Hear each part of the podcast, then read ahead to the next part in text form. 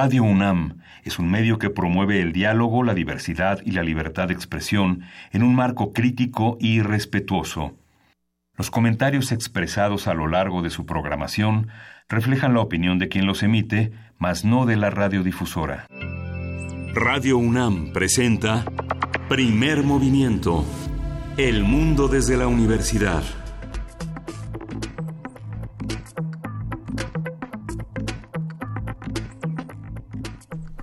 Hola, buenos días. Hoy es eh, jueves 4 de octubre y son las 7.06 de la mañana en esta Ciudad de México.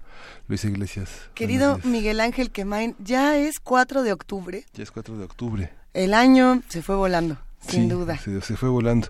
Y bueno, continúan los eh, temas del 68 como uno de los ejes de la discusión en estos 50 años de que conmemoramos y que la universidad ha sido parte fundamental de estas eh, reflexiones sobre un movimiento que dejará eh, muchos documentos, muchísimas eh, publicaciones, que valdrá la pena que los jóvenes universitarios, las nuevas generaciones continúen. Mucha gente dice que, mucha gente, muchos periódicos en el norte del país decían que había pasado sin pena ni gloria la conmemoración en sus estados. Lo que pasa es que la conmemoración con sus objetos, fundamentalmente, ocurrió en la Ciudad de México, ¿no? Sabemos que Chihuahua, Sonora, Sinaloa fueron estados muy importantes, pero las, eh, los logros sociales, la impronta del 68, como lo mencionó el rector que mencionábamos ayer, eh, es, es, una, es una presencia ineludible, ¿no? Digamos, las votaciones del primero de julio son resultado de esta, de esta memoria, de esta reflexión, Luisa. Por supuesto, y habrá que reflexionar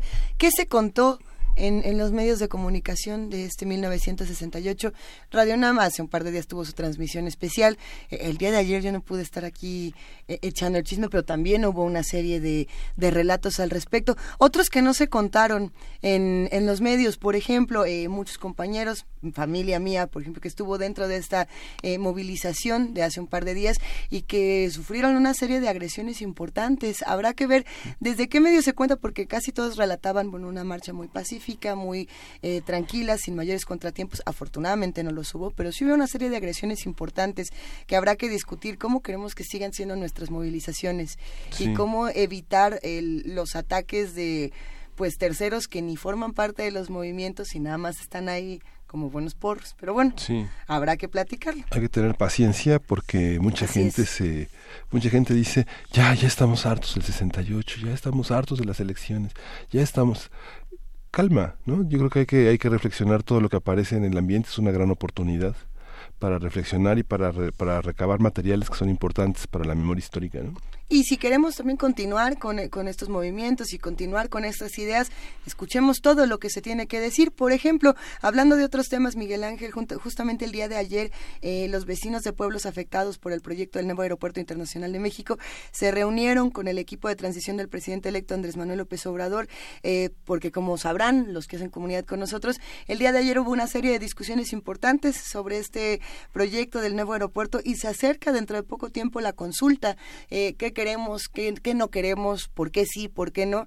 Escuchemos a todas las voces, escuchemos eh, a los legisladores, a los presidentes electos, también escuchemos a los pueblos cercanos a las construcciones y escuchemos lo que todos tenemos que decir. Será un ejercicio interesante, sin duda. Sí, y en, eh, hablamos ayer de las comisiones, de la instalación de las comisiones, que son comisiones ya instaladas en el Congreso de la Ciudad de México, en la Cámara de Diputados y en el Senado, y justamente con las que tienen que ver eh, en el Senado, representantes de la ONU, de la Comisión Nacional de los Derechos Humanos y de Amnistía Internacional le pidieron a la, Comisión de Derechos Humanos del senador que preside Kenia López eh, revisar la Ley de Seguridad Interior y la Fiscalía General de la República con una autonomía como se prometió.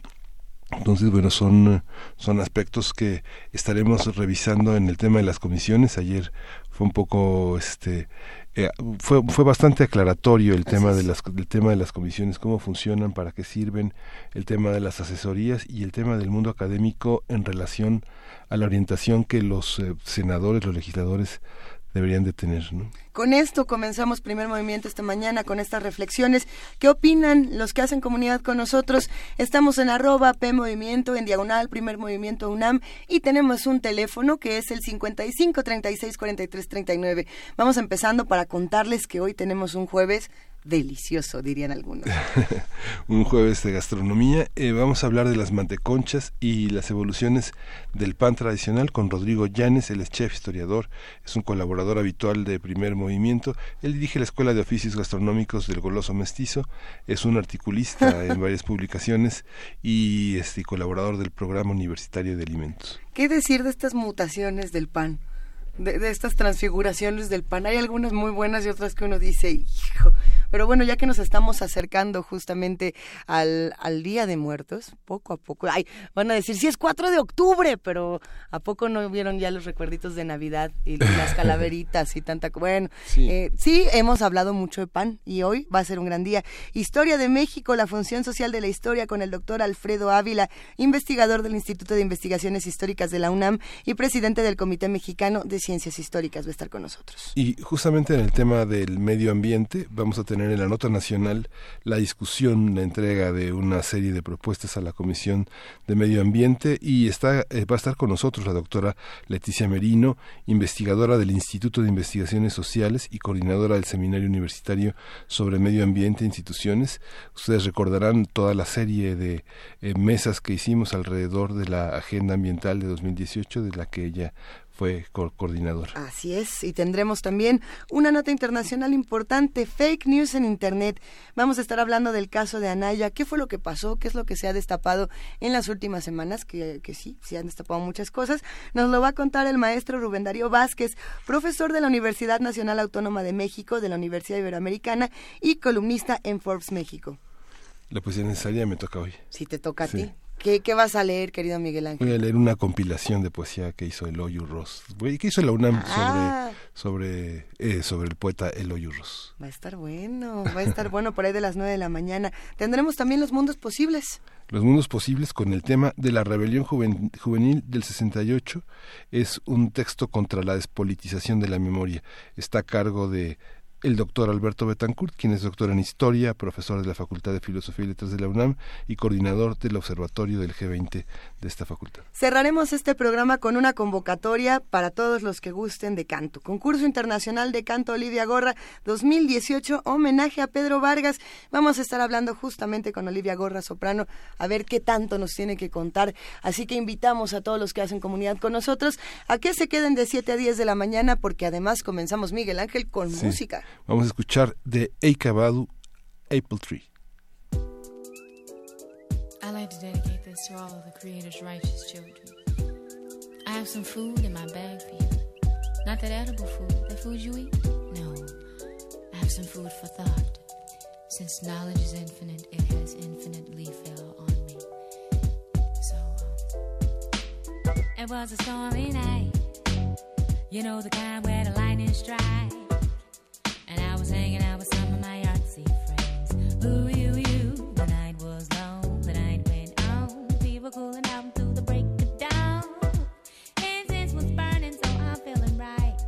I see, I picked my friends like I picked my fruit. Again, he told me that when I was only a youth, I don't walk around trying to be what I'm not. I don't waste my time trying to get what you got. I work at pleasing me,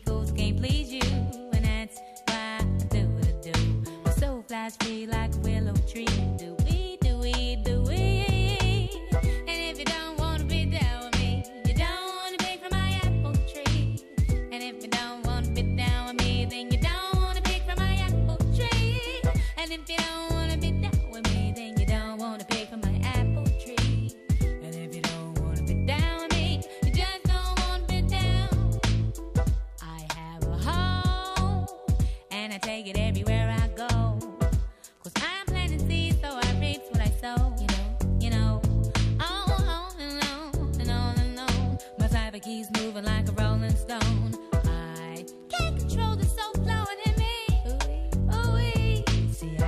My friends like I picked my fruit. Again, he told me that when I was only a youth. I don't walk around trying to be what I'm not. I don't waste my time trying to get what you got.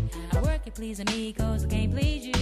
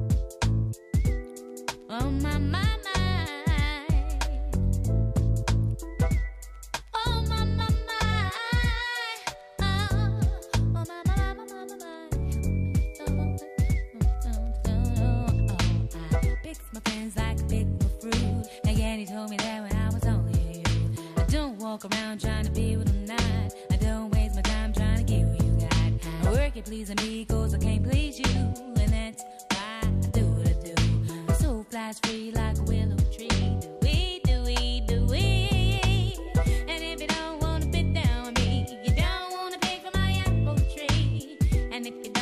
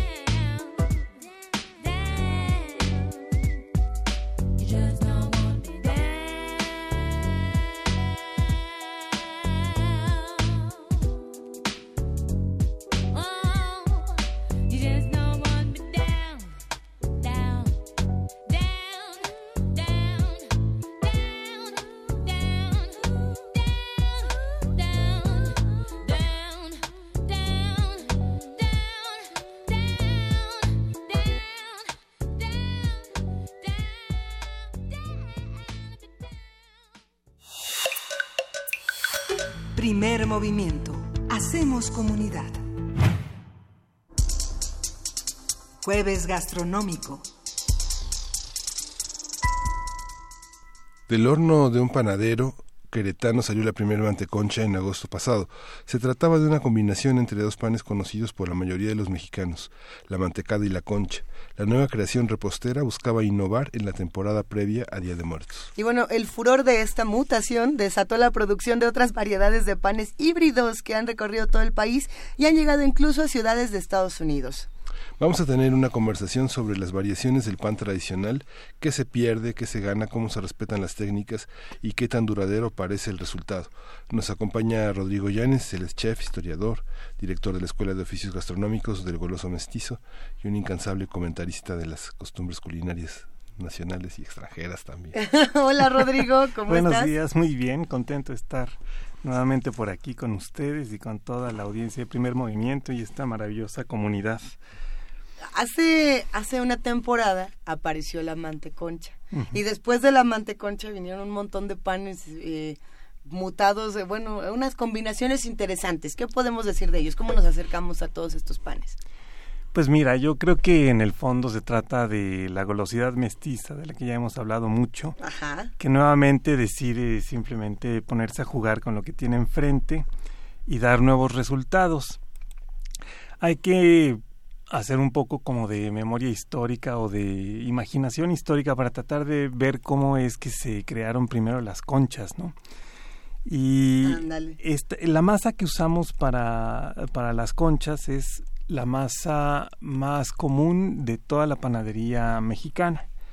Aquí en México le llamamos bizcocho, aunque no tenga que ver nada con los bizcochos que trajeron los españoles, que eran más bien duros, sino con una masa que se volvió popular en Francia eh, y que trajeron los pasteleros y panaderos en el siglo XIX, que es la masa del brioche. La brioche es, un pan eh, con mantequilla muy sabroso y con la textura similar a la de las conchas.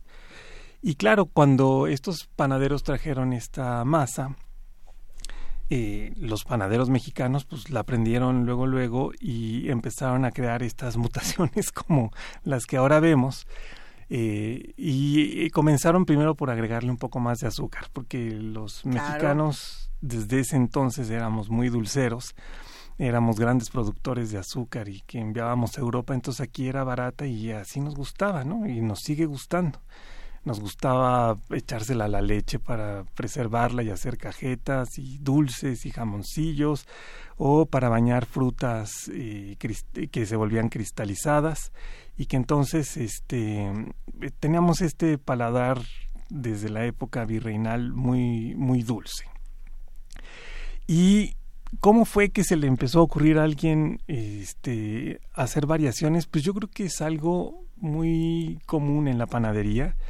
Si tú ves la panadería de cualquier país, eh, todos los panaderos terminan siempre haciendo variaciones con la masa eh, en las formas, ¿no? La misma masa que se utiliza, por ejemplo, en Francia para la baguette, se utiliza para el pan campesino y, y hay como una serie de variaciones en las formas uno que le llaman bastardo, otro que le llaman el tambor, etcétera. ¿Cuál es el bastardo? No, Pues no, no uno- puedo no preguntarlo. es uno que no pare, que es, es medio gordo, como un bolillo grandotote. Entonces, este, que, que te alcanza como para seis tortas.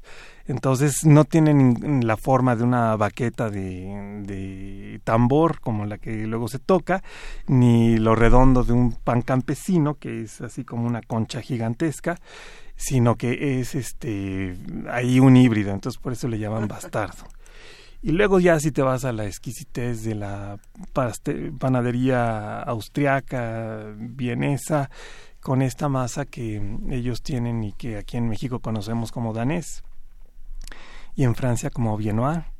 Eh, van haciendo eh, panes rellenos de chocolate, de pasas, de semillas de amapola, de duraznos, de crema pastelera, de frutas rojas y la variación empieza a ser cada vez más amplia.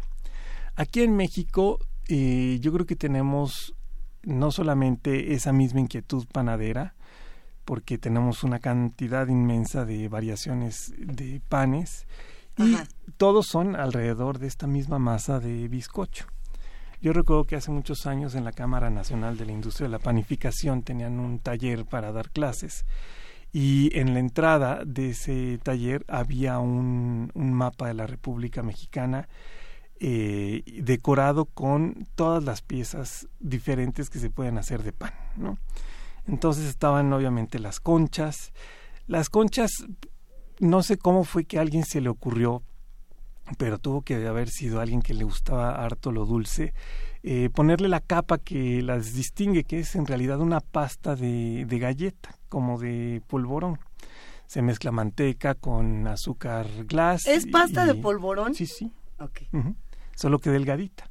Y como se mantiene un poco húmeda con, con la masa de abajo, este, entonces por eso queda suave. Entonces, imagínate lo que es agarrar un pan, como que el francés diría que es esto, ¿no? O sea, al brioche le pusieron una galleta encima y le dieron la forma que pues al salir del horno dijeron, pues eso parece concha de, del mar, ¿no? y luego hay otra que a esa misma pasta le pones eh, azúcar granulada y se llama chilindrina.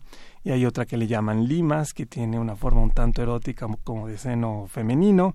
Este, y luego, ya sin la pasta de, de las galletas o del polvorón, se le puso digo, se le pudo dar forma como de moño y entonces son las famosas corbatas. Y como estos ejemplos que ahorita me vienen a la memoria, hay una variedad impresionante que estaban en este gran mosaico que les comento. Porque de ahí este, hay distinta, o sea, el ingenio mexicano puesto en acción en, la taona de pan es impresionante. Entonces hay otras que le llaman panochas, este, en fin, son muchísimas las variedades. La historia de las mante, eh, este, manteconchas, perdón, es como de necesidad, ¿no? Cuenta el, en, en su video el, creador que pues estaba ah, por hacer mantecadas y que entonces este tenía la masa ya de conchas lista para ya fermentada y lista para cortarse y que no tenía la pasta de las mantecas de, de las mantecadas entonces se puso a hornear en los moldes eh, la, la masa no y que de ahí crecieron y se hicieron esta, este pan y él le dio ese nombre.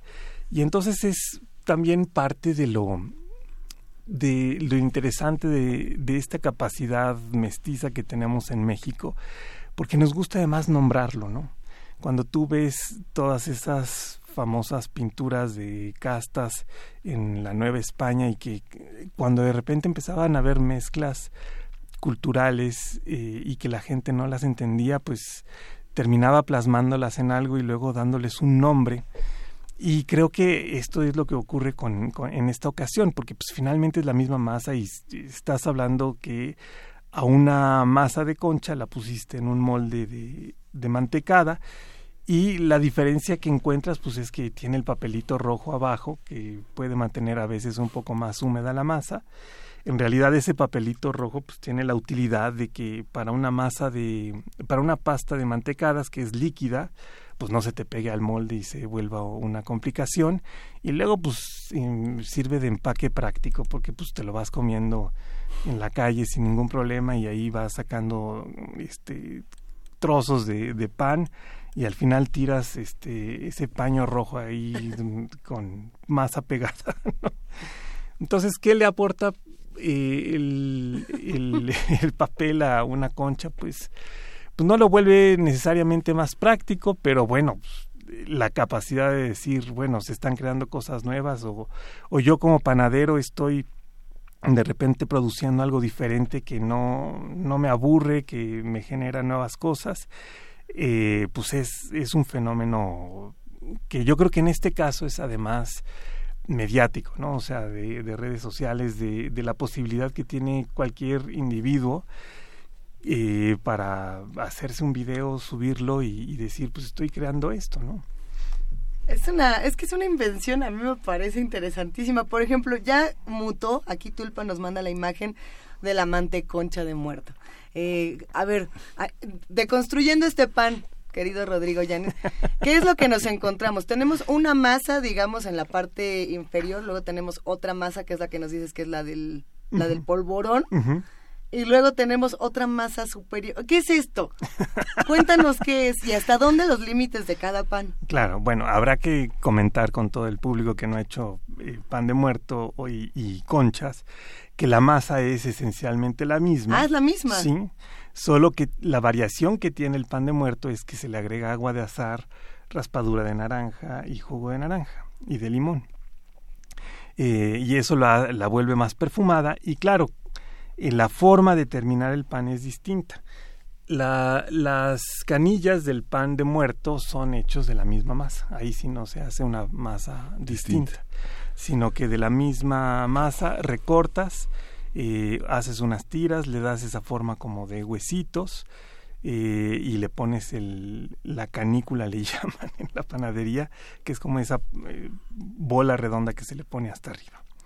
Y entonces, cuando tú sacas del horno el pan de muerto, lo debes de barnizar con mantequilla y echarle el azúcar espolvoreada. La mantequilla es lo que hace que se le pegue el azúcar al pan. Caliente. Caliente. Y se le vuelve, y se vuelve suavecito y rico y, entonces eso le da una textura. En el caso del pan de muerto, pues se trata de un pan con una función eh, espiritual, religiosa, más profunda que cualquier otra, ¿no?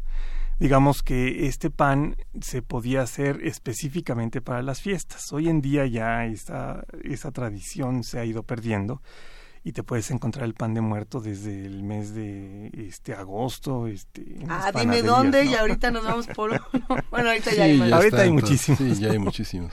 Entonces ya eh, esa cuestión de esperarte al ciclo del sol del pueblo del sol para comer el, el pan de muerto se ha perdido. Tiene también ese vínculo de generar formas que se comen y con un fin espiritual desde la época prehispánica que se hacía la masa de amaranto con miel de maguey y se hacían formas religiosas que luego se repartían como una especie de comunión. Entonces, ese pan eh, tiene una connotación distinta. claro, pues ya un panadero que dice, ah, pues sí, ya inventaron las manteconchas, ahora voy yo por el pan de muerto en- dentro del cupcake, pues bien. se- se- sucede. Pero, ok, de acuerdo, pero ¿hasta dónde sí se puede y hasta dónde decimos, no, esto ya, ya está rayando en los límites de, de la realidad? Porque si usamos la misma masa para todos los panes, todos los panes son válidos. Claro. O no, Pues o no sí. son válidos Pues todos. sí, ¿no? Definitivamente. No, no sé, ¿no? ¿qué, ¿qué sabores se pueden combinar que tú dirías? Es que estos sabores van bien juntos para un pan, estos no, no le eche esto a su pan, a ver si, ahora sí que saquen toda su masa madre, todos los que nos están escuchando, saquen un pedacito de su masa madre y cómo tendríamos un buen pan, ¿qué tendría que tener un buen pan? Pues mira, lo que sucede hoy en día es que además esta masa general que se hace eh, para todos los panes Ajá, es tiene su complejidad hacerla. Originalmente se usaba una mantequilla que tenía poco suero hace muchos años. A mí me tocó vivir y padecer la transición en cómo se fueron transformando las mantequillas de este país y cada vez tienen más suero. Entonces el suero finalmente es agua. Y esta masa de bizcocho es difícil hacerla porque si te pasas un poco de, de agua, eh, se te empieza a batir espantoso y ya no queda con la consistencia necesaria para poder formar el pan. Y obviamente ya al momento de formar el pan se vuelve una cosa horrible y, el pan no, no crece bien. Entonces, lo que ha sucedido es que se ha ido sustituyendo la mantequilla por eh, eh, margarinas vegetales, ¿no? Eso le da un sabor espantoso al pan desde mi punto de vista. Lo vuelve pegajoso al paladar y luego luego notas que hay un saborizante que está tratando de engañarte y, y decir esto es como mantequilla. así es. Entonces, eh, se ha avanzado también en el punto de generar mm, eh, harinas pre-mezcladas por grandes industrias que lo que te dicen es con este con este kilo de harina tú ya nada más le agregas por ejemplo agua y levadura y ya te queda la masa lista para hacerse ¿no? y la ventaja que tiene es que te queda la masa impecable y puedes formar el pan pero ese, esa harina prepreparada la tienen de como el 90% de las panaderías de, de todo el país, entonces termina sabiéndote un poco a lo mismo. Lo que terminan por diferenciar una masa de la otra es el saborizante que se le pone y en el caso de los panes de muerto y de la rosca de reyes pues es el azar que de repente te, te sabe diferente y tratan de ponerle otro tipo de grasa, bueno, una grasa con una porción de mantequilla real en la misma harina que te venden en saco para que este también tenga esa textura eh, ligeramente grasa y que la gente diga, ay, pues sí, sí es pan de muerto. Entonces, eh, son pocos ya la- las panaderías que pueden hacer su propia masa sin utilizar estas harinas prefabricadas y la mayoría de los consumidores pues nos atenemos a un pan que esté eh, accesible para poderlo pagar todos los días, ¿no? Entonces terminas comprando el pan del súper. Eh, fue un fenómeno que se dio, por ejemplo, en los años noventas, en que fueron desapareciendo las panaderías de barrio, eh, porque y la, o panaderías un poquito más grandes, porque la gente ya no iba a hacer específicamente la compra del pan a otro lugar que no fuera el súper, porque en el súper te daban un pan con una calidad muy similar. Entonces, lo que eso sucedió por muchísimos años, incluso hubo panaderías que cayeron en la quiebra, como el Globo, y luego ya fue rescatada. Y ahorita hay un auge nuevo de panaderías en donde pequeños empresarios pues sacan, hacen su panadería y pueden generar pasteles y panes diferentes eh, o con un poco más de calidad que la que podrías encontrar en el súper o en una panadería grande. El negocio del pan es difícil, ¿no? O sea, la- porque lo tienes que eh, tu consumidor lo compra todos los días y si de repente le dices, pues este pan te vale todos los días 30 pesos, 50 pesos, y ya lo multiplicas este, por los 30 días del, del mes, pues dices, ¿cuánta gente de este país puede gastarse 1.500 pesos en pan dulce al mes, no? le vas sumando todas las otras cosas y te das cuenta que es un rango muy limitado de personas. Entonces, estas soluciones semi-industriales son las que terminan haciendo que el pan pueda ser barato. Y luego eh, lo que ha sucedido ya eh, al, al, transcurrir de los años es que hay nuevas modalidades en donde le pones un poquito más de calidad al pan eh, y ya te lo venden un poco más caro y entonces pues ahí vas campechaneando, ¿no? Hay días en que sí compras el pan caro y otros que no, pero se vuelve este, también una cuestión ahí de, de mercado. Si te fijas, luego hay unos eh, croissant eh, unos cuernos que están no, no doblados, sino un poco más rectos en las panaderías de los supers. Y, ciertas conchas que no tienen la, marcada la, la, forma de la concha, sino toda la pasta cubre por completo la masa.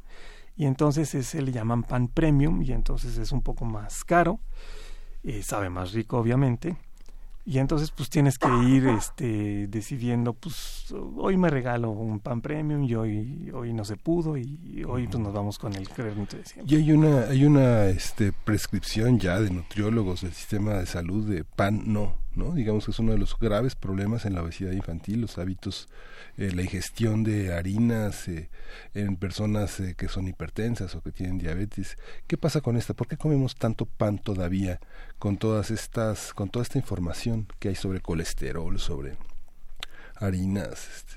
Pues yo creo que porque es muy reconfortante el pan, ¿no?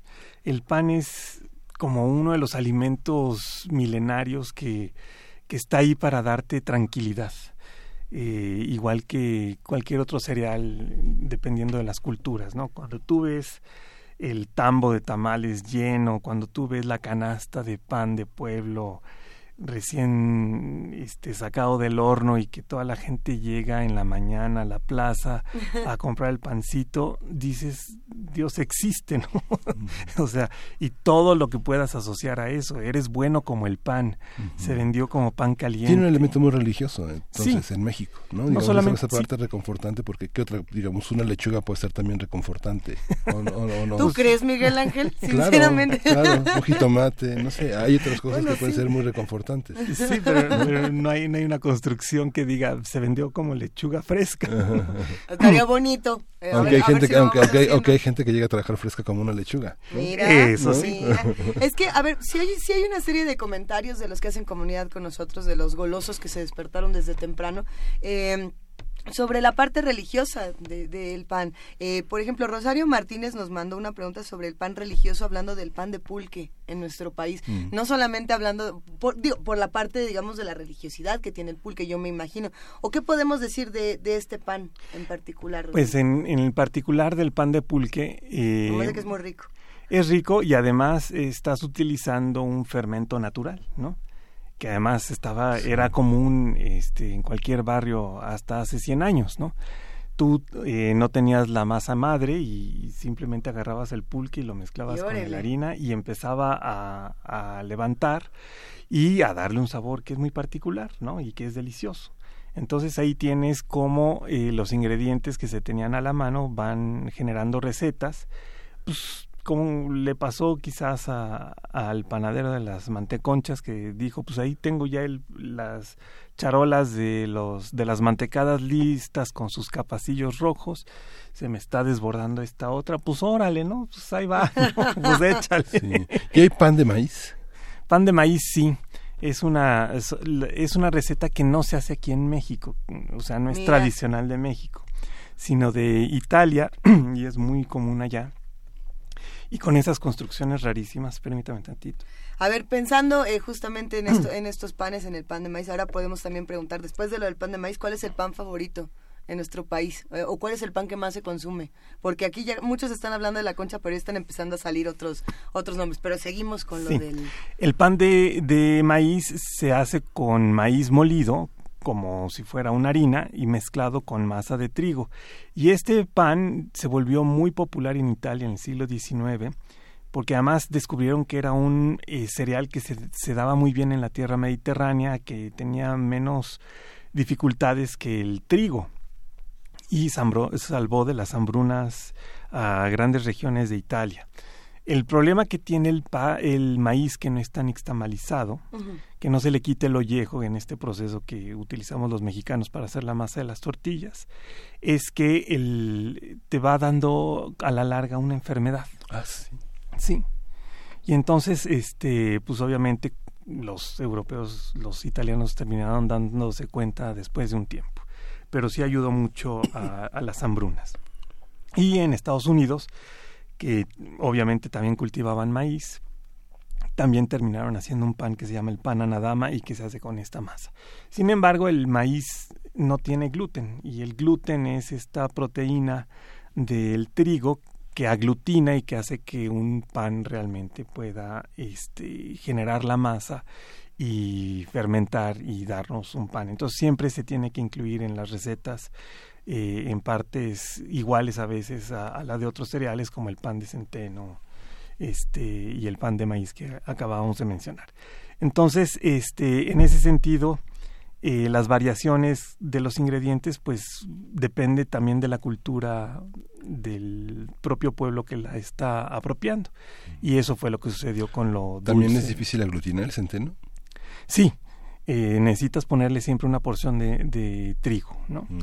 Me imagino yo que hoy en día con ya las situaciones por ejemplo de la intolerancia al gluten eh, habrá ya muchas formas de hacer panes que no lleven este harina de trigo y lo que pasa también es que las harinas Sí. blancas se han ido refinando cada vez más y muchas veces se piensa que la intolerancia no es en sí al gluten, sino a la forma de procesar el trigo que tienen las harinas mayoritarias e industriales.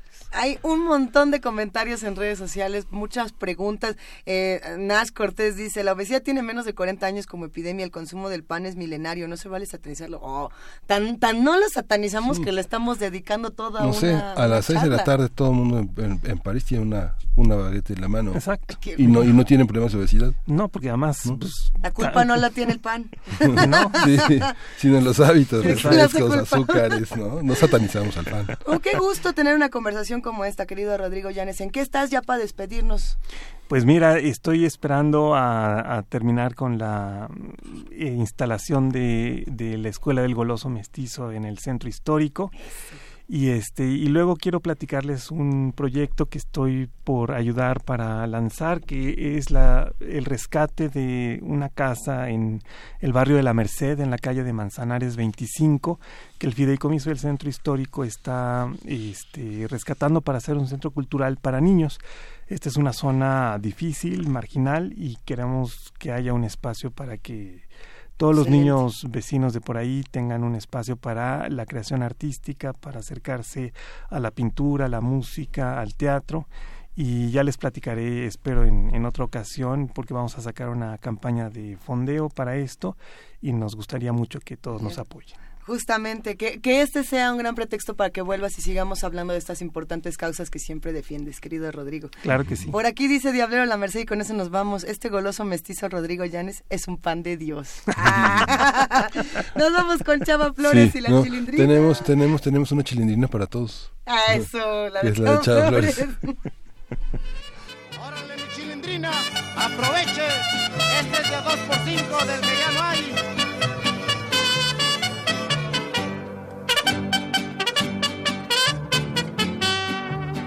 Divina, preciosa chilindrina, de trenza pueblerina, me gusta salamar. Ven, dame un biscuit de ciento en boca y lima, chamuco sin harina, pambazo de agua y sal. La otra semana te vi muy campechana, pero hoy en la mañana, pan que me ibas a dar.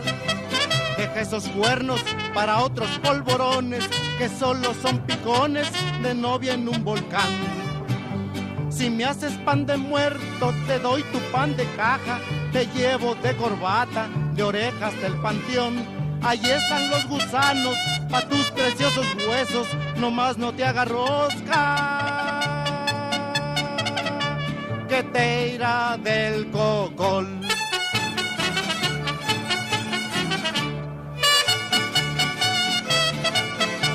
Vas a parecer pambazo crudo,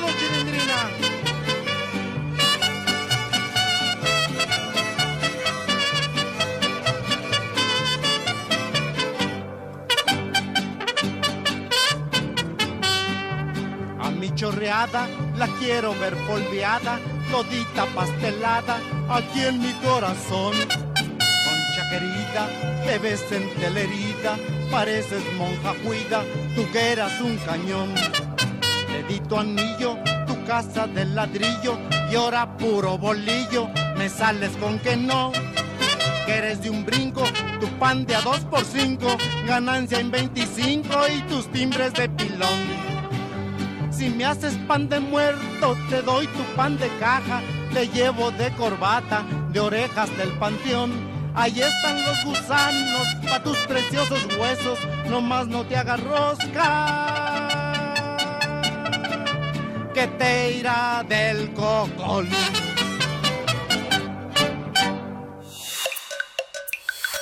Primer movimiento. Hacemos comunidad. Historia de México.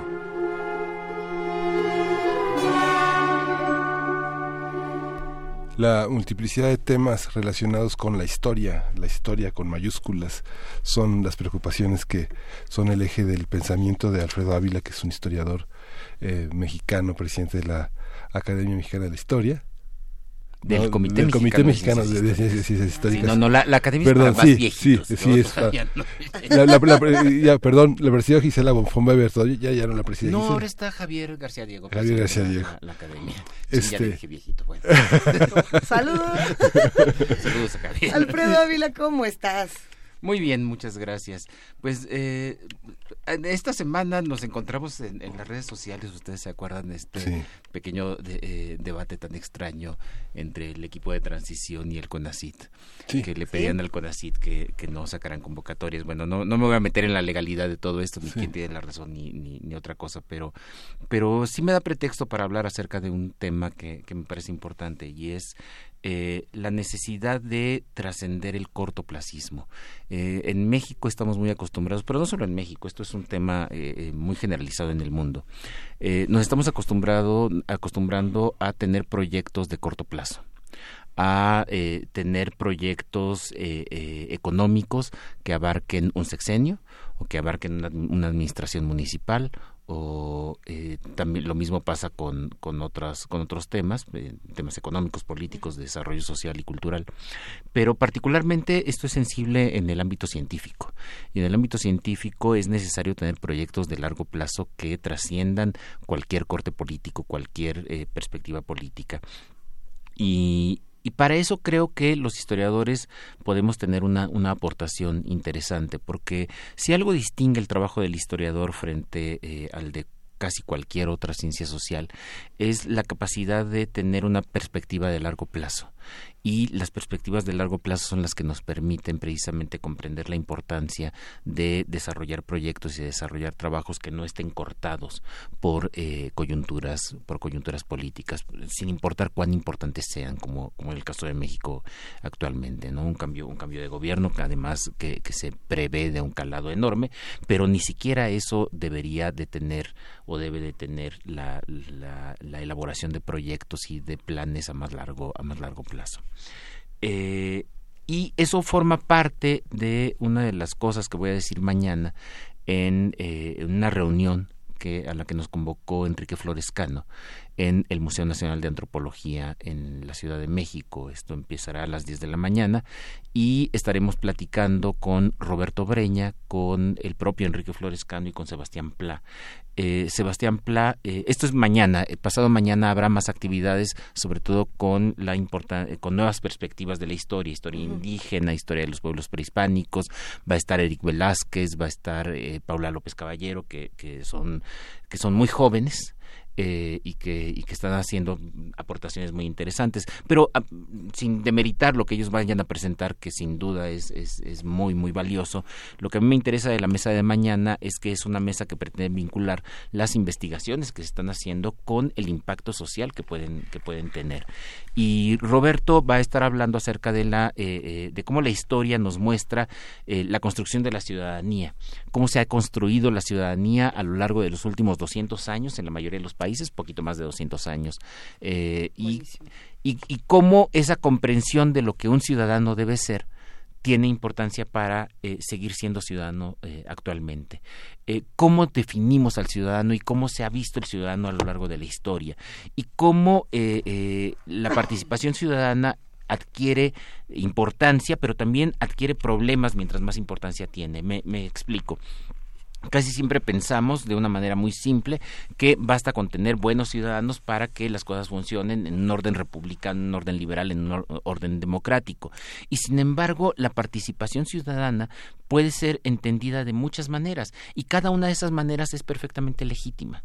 Es decir, no hay ningún ningún rasero que nos haga pensar que el buen ciudadano es, por ejemplo, aquel que goza de derechos y que eh, disfruta sus derechos sin intrometerse para nada con los demás y sin que los demás se entrometan con, con, él y mantenerlo en un ámbito privado.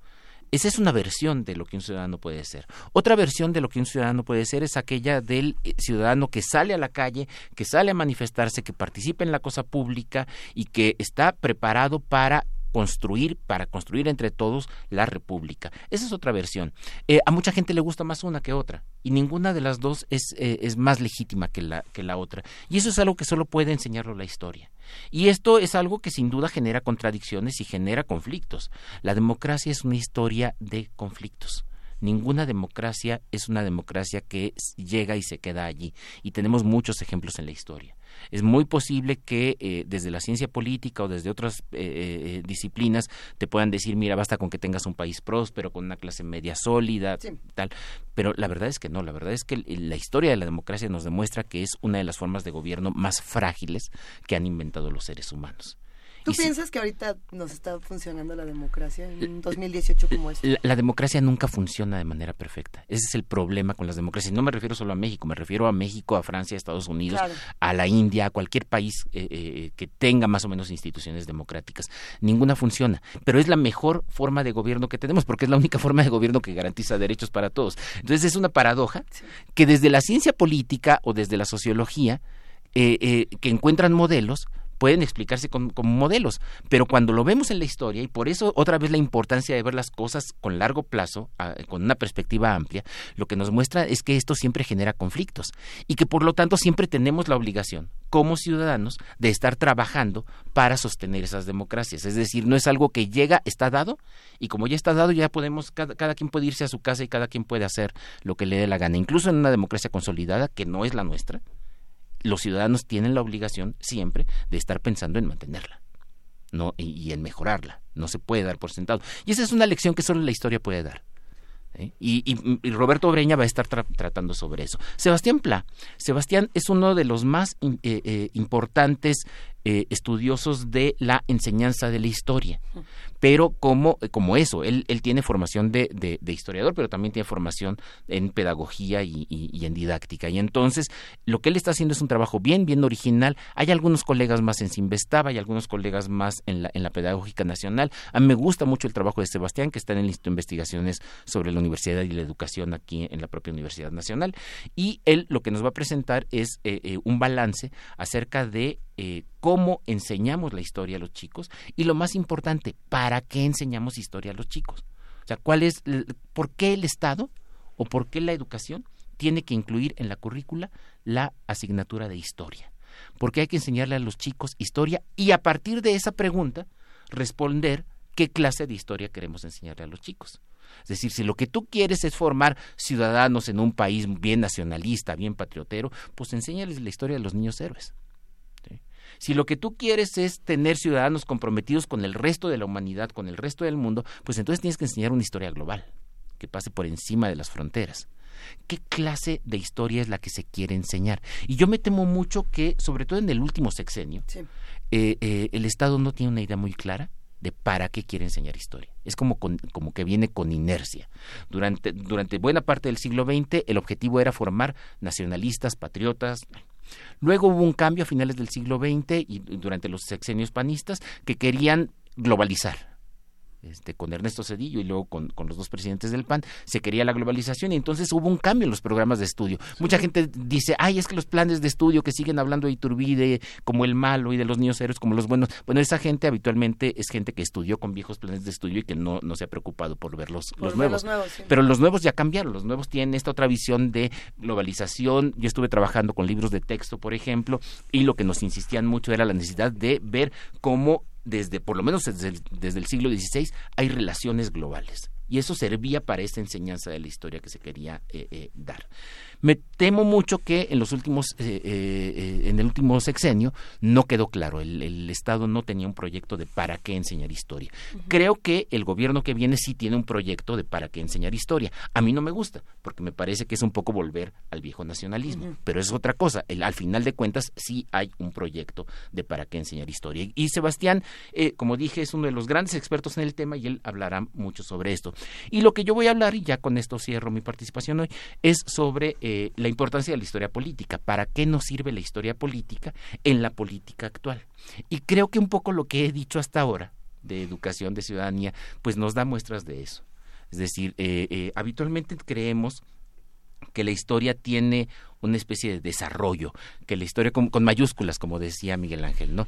Eh, tiene una especie de desarrollo. Primero pasas por ciertos derechos, adquieres otros, vas a adquirir, hasta que llegas a derechos sociales, derechos de diversidad. Y creemos, mira, qué, qué lindo, es como una línea hacia arriba. Nos imaginamos un gráfico y como que todo va hacia arriba. Y de pronto alguien dice, bueno, ya hay pequeños retrocesos, pero seguimos adelante. Y le llamamos retrocesos.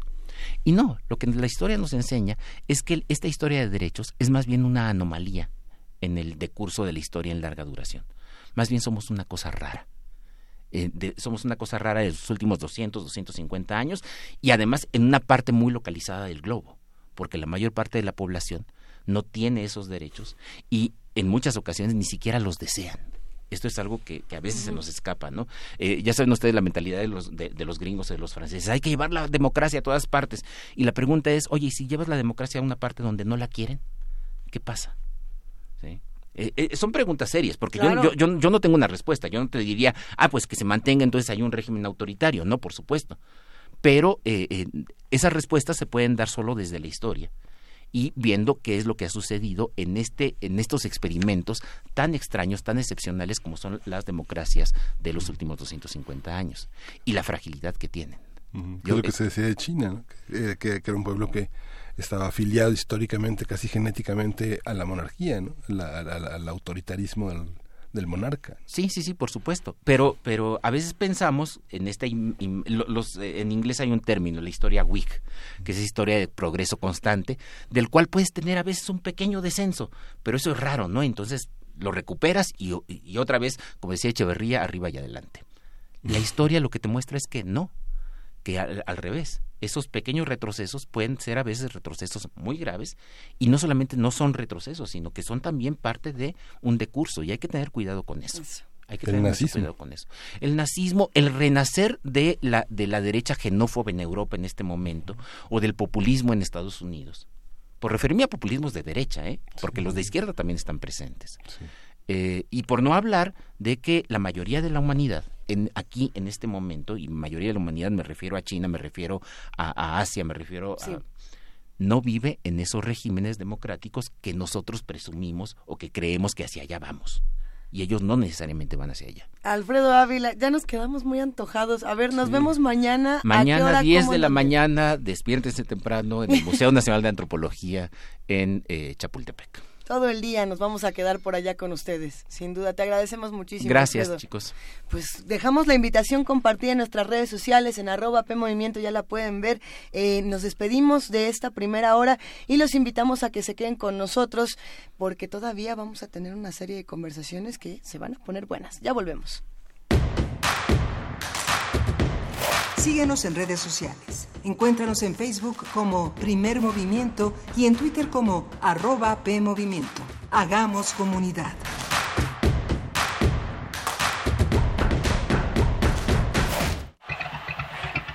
Mm, nada como caminar por las calles y percibir la otra ciudad.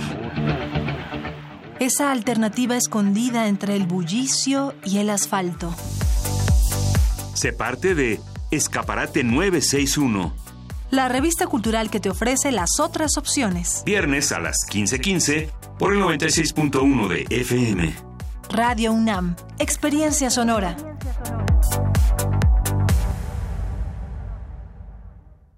¿Quiénes hacen la ciencia? ¿Cómo se suma la ciencia a las soluciones de los problemas iberoamericanos? Científicos, investigadores y académicos de Iberoamérica hablan de los avances en ciencia, tecnología e innovación que inciden en nuestra vida. La ciencia que somos. La ciencia que somos. Iberoamérica al aire.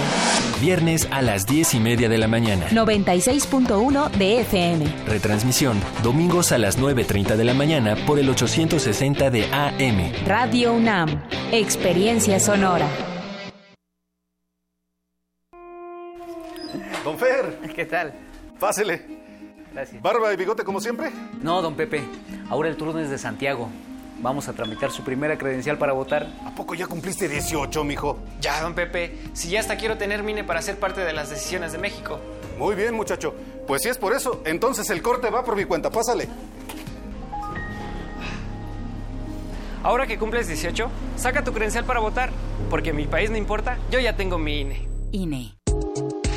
La psicología observa al ser humano, sus escenarios y comprende su diversidad.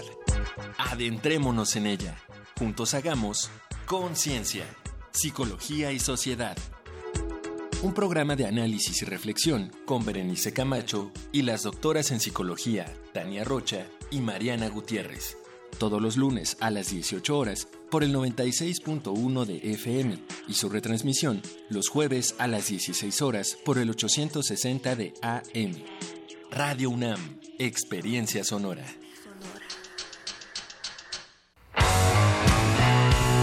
Los alquimistas abrieron un libro y encontraron la clave. No conseguirás conmover otros corazones si del corazón nada te sale. Desde entonces, musicalizan historias. Sé parte de esta novela sónica. Conoce a El Fausto. Presentando el álbum Resiliente, viernes 5 de octubre a las 21 horas en la sala Julián Carrillo. Dale rock a tu vida. Sé parte de Intersecciones. Radio UNAM, experiencia sonora.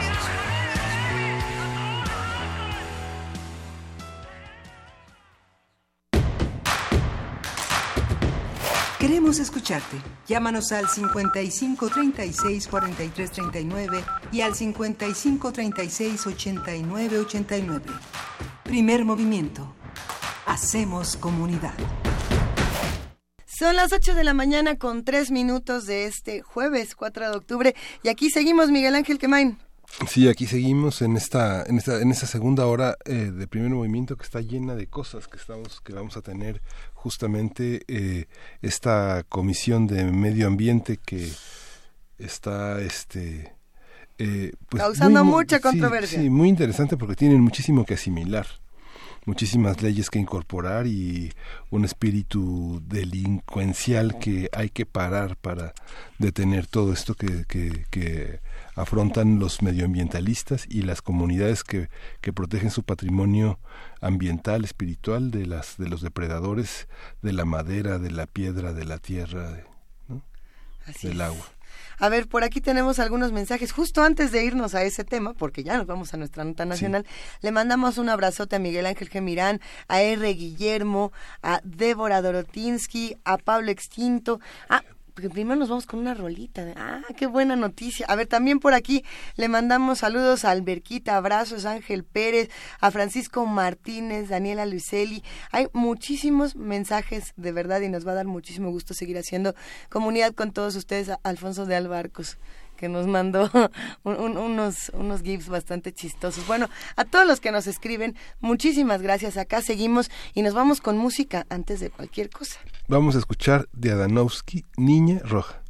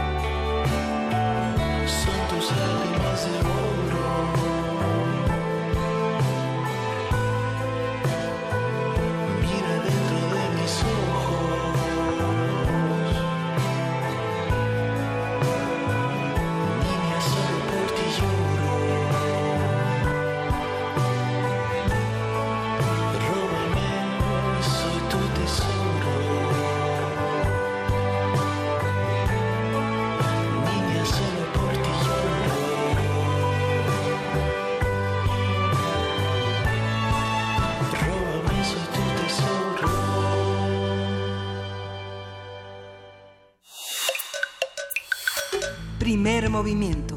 Hacemos comunidad. Nota Nacional. Por acuerdo de la Junta de Coordinación Política de la Cámara de Diputados y del Senado, y del Senado, el Partido Verde Ecologista de México presidirá las comisiones de medio ambiente. Es como una de esas ironías. eh. Sí. Bueno, a ver, ahora lo platicamos. Organizaciones y activistas a favor de la ecología han rechazado esta decisión, por supuesto.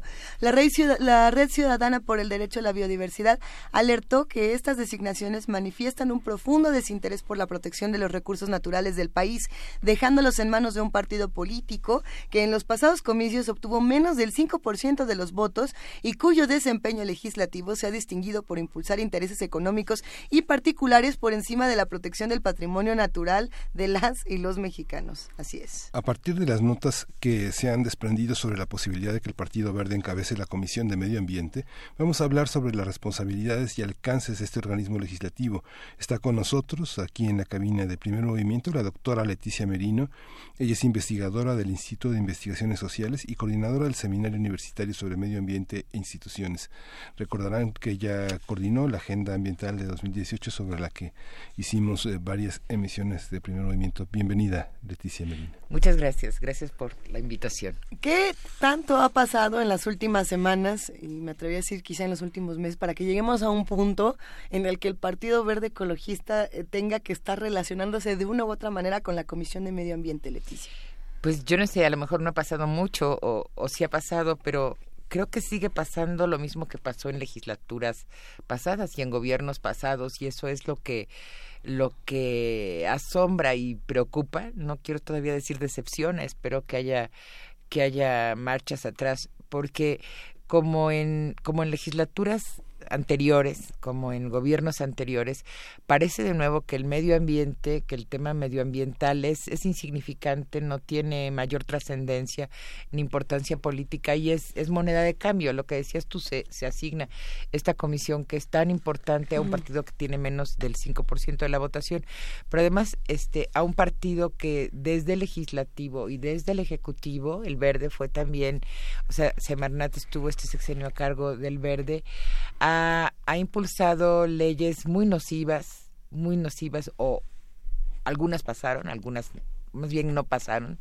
este, impidió que pasaran eh, leyes de protección de biodiversidad, eso podemos hablar con detalle y que también tuvo, dejó mucho que desear en términos del Ejecutivo.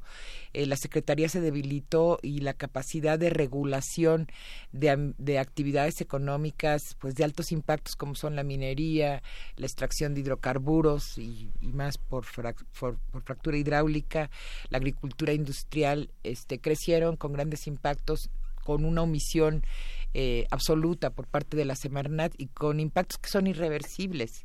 Este, entonces ahora sí que la preocupación no es nada más por uno o no es fundamentalmente por uno, sino es por por los jóvenes y los niños.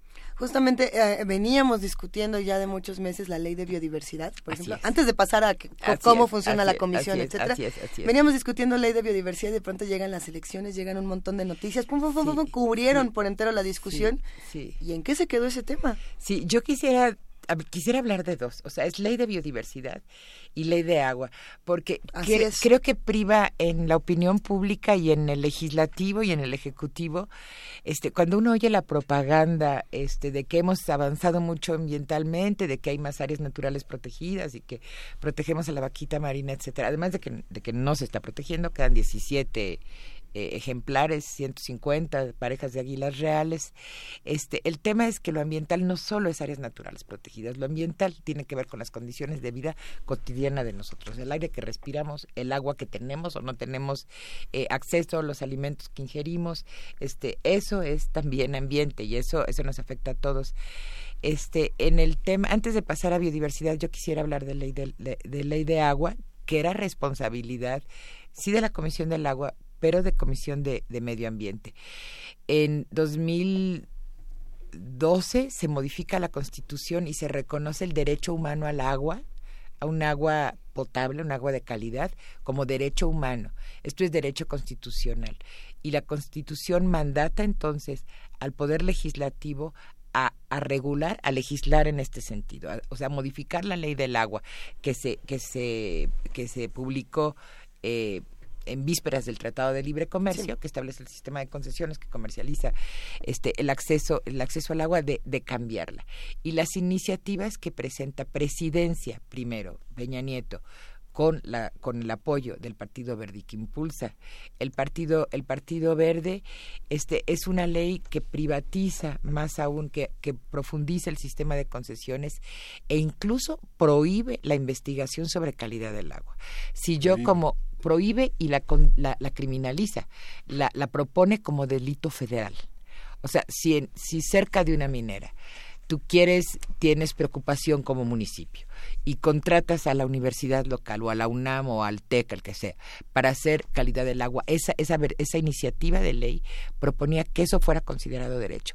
Los rectores de las principales este, universidades del país, incluido el doctor Narro en su momento rector, se pronunciaron en contra, en contra de esa ley y no pasó por resistencia popular, por resistencia de la sociedad civil. Este, el año pasado o este año, ya no recuerdo, se presentó la iniciativa también de, de un diputado del PRI que presidía la Comisión eh, del Agua, eh, el eh, Pichardo, el licenciado Pichardo, también profundizando el sistema de, el sistema de, de concesiones. Este, y aquí quiero decir que 70% del agua concesionada está acaparada por siete concesionarios y la mayor parte, digo, gran parte de la población no tiene acceso al agua.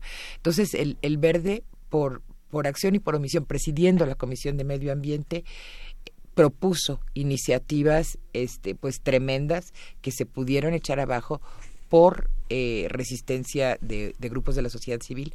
Se va se va ahorita es, es muy importante porque enero se presenta la iniciativa ciudadana de ley de ley de aguas eso se, tiene que regular y de veras es es algo importantísimo y que ha sido muy mal llevado y aquí hay una responsabilidad del Partido Verde como parte del legislativo. Y pasemos a ley de biodiversidad. Eh, en, en, ley de biodiversidad, digamos, fue muy discutida, pero yo pienso que uno de los temas más importantes de la ley, que fue, que fue promovida por, o sea, la ley ya modificada por, por grupos civiles y por diputados eh, por la presidenta de la Comisión de Cambio Climático, la, la, la senadora entonces eh, Garza, se incluía el, el tema en la propuesta de ley de prohibir la minería en áreas naturales protegidas. Y el verde se opuso absolutamente a que esto, a que esto pasara. Y, y bueno, esto es muy grave porque ¿qué sentido tiene estar decretando áreas naturales protegidas, más allá de que si funcionan o no? si en 60% de las áreas naturales protegidas actualmente se permite la minería, incluida la minería de cielo abierto, que genera daños irreversibles. Ahorita estamos en riesgo de que se autoricen concesiones de minería submarina en el Golfo de California y es también muy preocupante que la entonces presidenta de la Comisión de Medio Ambiente del Senado, la senadora Ninfa Salinas, es propietaria de acciones en Baja California en terrenos donde se propone establecer una nueva eh, reserva de la biosfera. Entonces, digamos, hay un doble discurso muy, pues muy preocupante con el que no se puede eh, seguir viviendo. Entonces, digamos, así como el verde, el Partido Verde simula eh, ser un partido verde, eh, creo que con, con su presencia en la Cámara se simula que hay atención al medio ambiente cuando hay un tremendo descuido y peor que descuido. Corrupción. Corrupción. Corrupción con impactos ambientales y sociales tremendos, porque no solo es destruir los ecosistemas o las áreas naturales protegidas, esto tiene impacto gravísimo en la salud pública. Digamos, otro tema que, que como, claro. como, como universidad me preocupa mucho es el tema del derrame de la miner, de Minera México en los ríos eh, Bacanuchi y Sonora que tuvo, digamos, implicaciones muy fuertes. Uh -huh. Se hicieron estudios sobre contaminación en suelo, agua y seres vivos y no se permitió la publicación de estos estudios que había realizado la, la Universidad Nacional por parte de la Secretaría de Medio Ambiente en manos del Partido Verde. Entonces, este ¿Por qué no se permitió? ¿Qué impide que se publiquen estudios? No, pues te prohíben que lo publiques.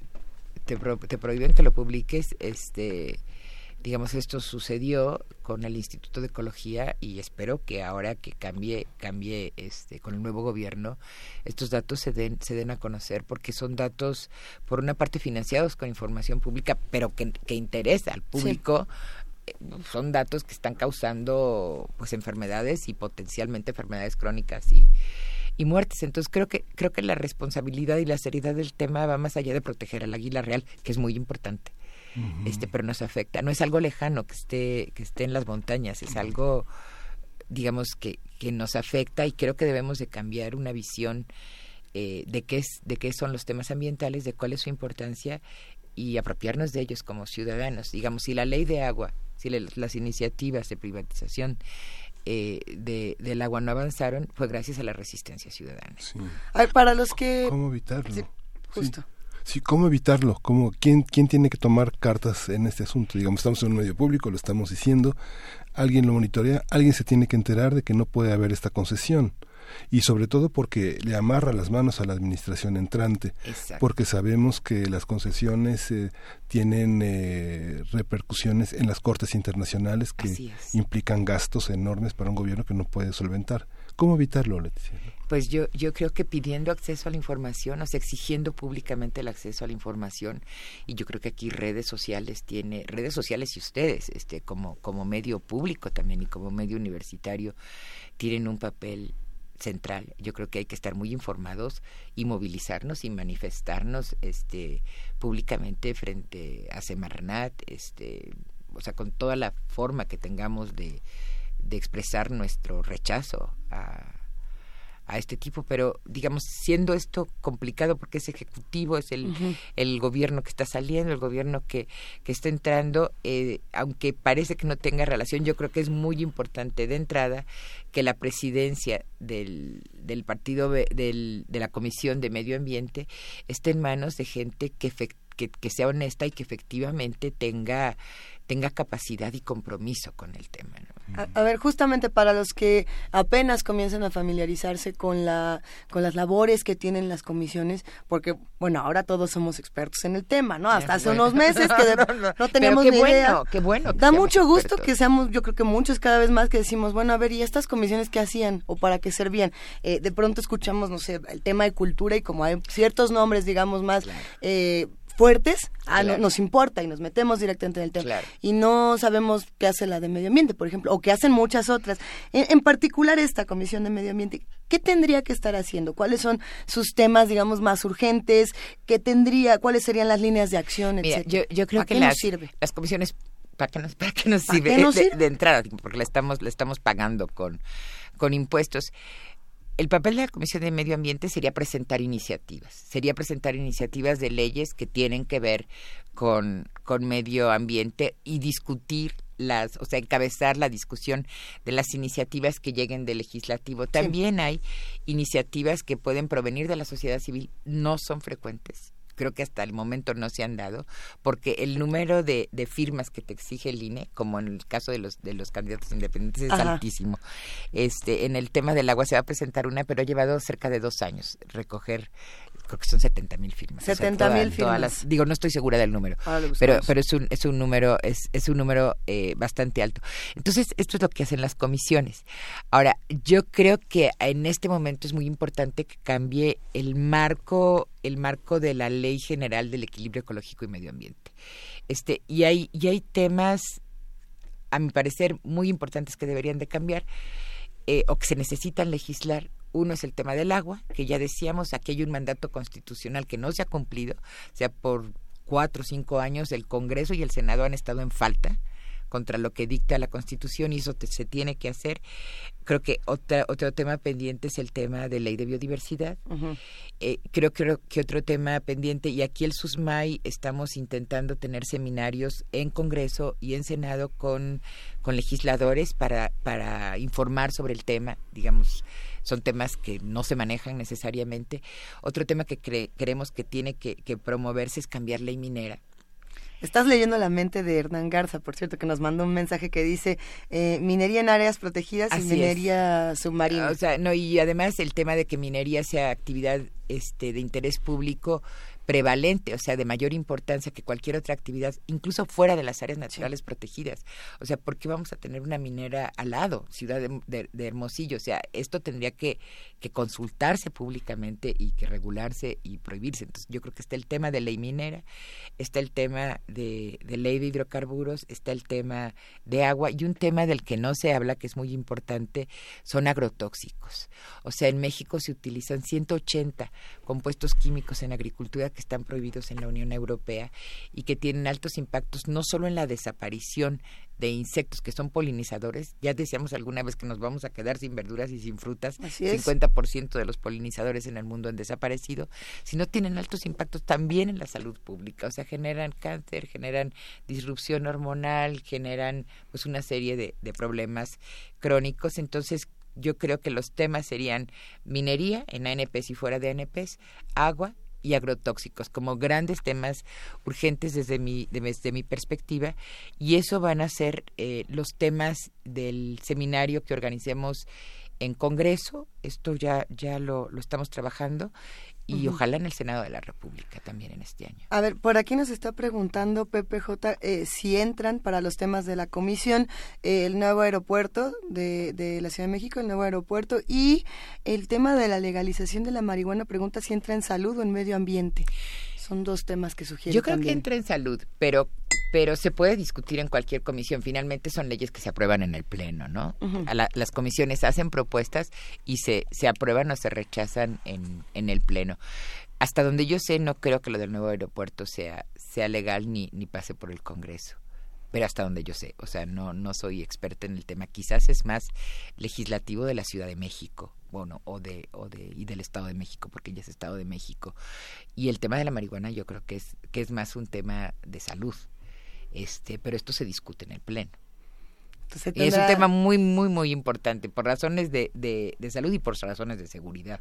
Bueno, y a partir de ahora, ya teniendo toda esta información, ¿qué hacemos? Además de, de, de- de tuitear, yo ya sé mucho de la Comisión de Medio Ambiente. ¿Qué más? ¿Qué sigue para que de verdad seamos observadores y de verdad podamos ver qué va a pasar? Eh, ¿Exigir que el verde no quede? ¿Qué, qué seguiría? Yo creo que, que habría un tema de, de exigir que se replantee, como se replanteó en cultura, como se replanteó en la legislación de la Ciudad de México, el, el tema de la Comisión de, de Familia y Niñez, que era, que era otro escándalo, o que es otro Espantoso. escándalo, o sea, impensable, inaudito, este mina la credibilidad social y el capital político de, de Morena en lo que queremos creer eh, eh, mucho. Yo creo que también el tema de medio también es importante que haya señales de la seriedad y del compromiso social. eh, con el tema de medio ambiente y de justicia ambiental que no vamos a tener con el verde, o sea, de que no sean los más afectados por la falta de agua, por por los impactos de las mineras y los agrotóxicos, la gente más pobre, o sea, que no haya este tipo de impactos, o sea, y se, se atienda a la distribución de sus de sus efectos. Yo creo que esto no no no lo va a hacer el Partido Verde es una mala señal. Ojalá que esto cambiara. Ahora, ¿qué sigue? Bueno, yo los invito al seminario en el Congreso y en el Senado, este y que sigamos Eh. produciendo y discutiendo sobre esto. Y también estamos eh, entregamos ya acabamos de entregar a, el- a publicación el libro de la agenda ambiental que va a estar abierto en línea por si alguien quiere ir más allá en, en la investigación sobre, sobre cada tema. Tenemos ya cada uno de los temas que trabajamos, agua, minería, biodiversidad, bosques, agricultura, detallado con, con mayor eh, profundidad para alimentar eh, debates. Entonces esto va a estar en línea en, en dos meses. O sea, creemos en los libros en línea a los que todo el mundo pueda, pueda acceder fácilmente y sin pagar, ¿no? Como Universidad Nacional. ¿Cómo te encontramos, Leticia? ¿Dónde te encontramos? Eh, Para seguirte preguntando bueno, cosas. este, mis, en la página web del seminario, www.susmay.unam.mx, este, otro tema que quisiera, aprovechando que estoy en el por micrófono, favor. el tema de biodiversidad nos importa mucho, pero no solo es biodiversidad en áreas naturales protegidas, México es un es lugar de domesticación y diversificación de muchos cultivos, este jitomate, chocolate, maíz, que es nuestro nuestra gran eh, cultivo base de la alimentación en México y en Mesoamérica. Entonces, estamos eh, inaugurando, están invitadísimos el 22 de noviembre una exposición sobre conservación comunitaria y producción sustentable por parte de pueblos indígenas, este, como otro tipo de, de conservación de, de biodiversidad con gente. Y esto se inaugura el 22 de noviembre y va a estar Buenísimo. tres meses este, abierto una exposición. Son o sea, son expresiones de la biodiversidad poco conocidas, menos, menos valoradas, este, y que tenemos que tener en la, en la lupa como, como universidad y como país. Me da muchísimo gusto que la UNAM y el Museo Universum nos den oportunidad de presentar esto, y creo que va a estar muy divertido. Me imagino que va a 22 de noviembre. Llena de visitas guiadas. de Sí, visitas y es muy escolares. interactiva. Sí. Es muy, muy interactiva y vamos a tener presencia de productores indígenas que van a estar explicando lo que hacen, vendiendo algunos de sus productos. Este, vamos a inaugurar con una orquesta oaxaqueña, con una banda oaxaqueña, este, porque biodiversidad es también di- diversidad cultural en México. Ah, esta conversación ha tomado tantos giros y realmente eh, los radioescuchas Gracias. están muy entusiasmados. Leticia, te agradecemos muchísimo que te hayas tomado Les un rato para agradezco a ustedes, me encanta. Pues con esto nos quedamos. Muchos saludos a todos. Eso, ella es la doctora Leticia Merino, investigadora del Instituto de Investigaciones Sociales y coordinadora del Seminario Universitario sobre Medio Ambiente e Instituciones. Muy buena charla. ¿Con qué nos despediremos el día de hoy? Pues se necesita ser un Hércules como la canción que interpreta Aaron Neville. Ándele. Vámonos.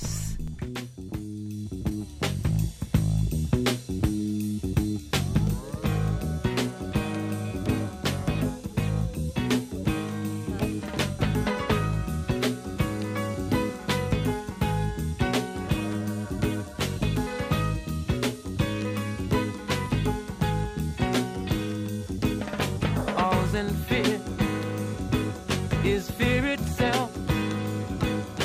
Check out your own backyard before you check out someone else. Railroad track in my neighborhood. Ain't no trains around that far. just ain't no good. Wanna know what's going down? Like the sharpest cat in town. Jungle rule can't be no fool. Might get caught by the hook of a crook. Hard time for cool. Look out, Jake, what you say, what you carrying, brother. I hope you're clean, cause the man is mean, or don't come enough further. We all know the answer will come out in time. I might even carry some of your load right along with mine. Thank you, man, Mr. Please, cause I must be Hercules. I must be Hercules. Like a bird on the wing. I just my thing. I can feel the pressure from every side. If you're not gonna help, don't hurt, just pass me by.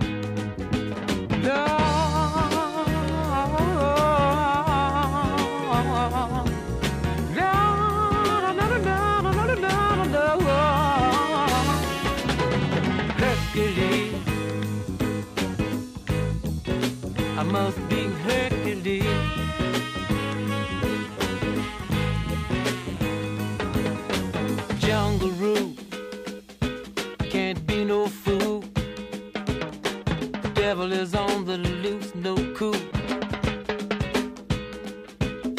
Got your feet in the sand. Got to be down with the cats around and still got to face the man.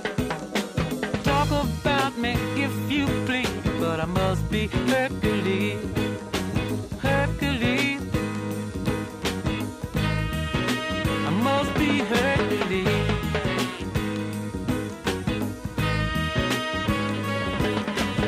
Ducking rocks, catching stone. Newton, how can I survive what's going on? Big steal or borrow. Somehow I've got to make it till tomorrow.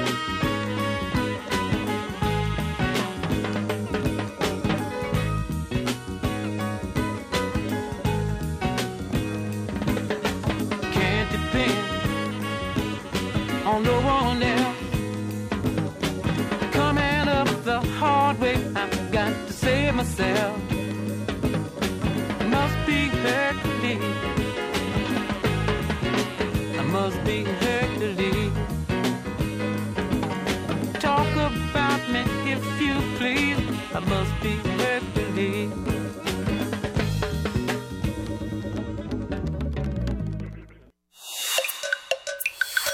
Primer movimiento. Hacemos comunidad. Nota del día. Una investigación del Instituto Nacional Electoral documentó que la empresa Cicre, Yepis, Celaya y Asociados AC pagó a Google y Facebook 3.526.000 pesos para promocionar noticias falsas en contra de Ricardo Anaya, ex candidato de la coalición por México al frente, en el marco de la pasada contienda electoral. Esta nota probablemente tiene ya algunas semanas circulando y sin embargo no ha tenido el eco suficiente. A ver, el portal Animal Político confirmó que Sergio Jesús Zara- Zaragoza Sicre, dueño de la empresa, también es accionista de Aldea Digital Sapi, empresa proveedora número uno del PRI durante la campaña. En este caso, el INE determinó no interponer ninguna sanción por las noticias falsas, ya que no encontró vínculo entre la empresa que pagó la difusión de fake news y algún partido político. Posteriormente, el Tribunal Electoral del Poder Judicial sancionó a Sicre, Yepi, Celaya y Asociados, qué nombre tan bonito, ¿verdad? Con 28.210 pesos, pero días después revocó la sentencia y la multa con el argumento de que la empresa es una persona moral, por lo que no es objeto de sanción. Ay, nada más. Pues la Ley General de Instituciones y Procedimientos Electoral solo permite multar a partidos políticos, candidatos y coaliciones. Vamos a conversar sobre este caso, el caso de la campaña en contra del candidato Ricardo Anaya, qué se dijo, qué tan cierto era y qué nos enseña sobre las nuevas campañas. Está con nosotros el maestro Rubén Darío Vázquez, él es profesor de la UNAM, de la FES Aragón y de la Universidad Iberoamericana y columnista en Forbes México. Rubén, ¿cómo estás? Hola Miguel Ángel, ¿cómo están Luisa? Buen, buenos días para ustedes y para su auditorio. Eh, Esta nota, querido Rubén, tiene ya varios días, ha evolucionado, que sí, que no. Eh, ¿cómo, la, ¿Cómo la leemos? ¿Cómo la entendemos? Cuéntanos. De una manera muy confusa, la verdad, Luisa. Mira, es que el razonamiento que hizo el tribunal en este caso es muy extraño, la verdad. Eh, a ver, ¿cómo, qué, qué- fue lo que sucedió? no Bueno, en primera instancia, el PAN pone esta, eh, esta queja eh, en contra de, de esta empresa que se dedicó a hacer fake news contra Ricardo Anaya. Particularmente un- un- una serie de videos en donde recordaremos uno donde se veía a Ricardo Anaya decir elogios a José Antonio Mí. Sí. Otro donde eh, supuestamente estaba renunciando eh, a favor de José Antonio Mí. Entonces, esto se demostró que efectivamente la empresa había invertido en alcance publicitario a través de Facebook y de Google una cantidad que iba pues, más o menos por ahí de los 5 millones de pesos. Eh, esto es bien importante porque eh, digitalmente esto es una cantidad fuerte, esto es una cantidad grande, o sea, con, con esa cantidad de recursos, la verdad es que se puede lograr un alcance, es decir, que muchas personas vean la noticia de una manera eh, eh, contundente. Ahora, ¿qué más pasó? Se comprobó eso, es la empresa que estaba trabajando eh, particularmente los recursos digitales de José Antonio Mit y eh, se demostró que, eh, eh, bueno, eran noticias falsas y demás. Sin embargo, eh, bueno, en primera instancia el tribunal efectivamente les puso una sanción, una Sí. sanción de 28 mil pesos que en términos de eh, publicidad, en términos de, de campañas publicitarias, pues la verdad es que sí sale, ¿no? Es decir, eh, si me van a multar con eh, 28 mil pesos y voy a embarcar a millones y millones de personas, pues la verdad es que el costo-beneficio es, es bastante alto, ¿no? O sea, me van a multar muy poquitos y voy a eh, impactar a muchísimas personas, a millones de personas. A ver, ¿no? porque las únicas soluciones que encuentran el INE y el Tribunal Electoral son multas. Esa es la única manera de sancionar en este país, digo, porque también se hace desde otros espacios. Ya veremos Exactamente. después. Exactamente, porque además no hay ninguna ninguna regulación al respecto, no Sí. hay ningún marco normativo. Ahora, ¿cuál fue eh, qué, qué fue lo que sucedió después? Eh, Cicre y asociados eh, se acercó a, a- al Tribunal Electoral, eh, interpuso un recurso de apelación y lo que sucedió fue que eh, eh, pues se revisó y tuvieron ahí mm, una serie de razonamientos muy complicados. Sí. O sea, por ejemplo, ah, dicen ellos, ok, a ver, efectivamente se comprueba que eh, se invirtió en publicidad digital y que es la empresa que había manejado los recursos de, digitales en la campaña de José Antonio Mit. Pero lo que no se pudo comprobar es que, eh, digamos, que actuaron bajo la petición del partido político. Es decir, sí pautaron, pero no se puede comprobar que el partido político se los haya pedido. Entonces, ese es el primer razonamiento. El segundo razonamiento es que eh, las campañas políticas, bueno, perdón, las campañas de fake news no afectan a la percepción sobre los candidatos. ¿Por qué? Porque eh, al ser digi- eh, eh, eh, los medios digitales son medios libres y de acceso libre, entonces las personas pudieron haber corroborado la información que circuló sobre Ricardo Anaya y de esa manera, bueno, pues había un contrapeso en la información.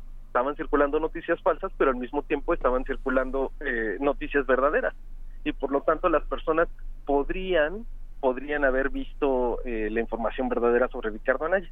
Y tercero, eh, decía eh, eh, el tribunal dice que no hay eh, que este tipo de, de campañas no interfiere sobre los procesos electorales. ¿Qué quiero decir?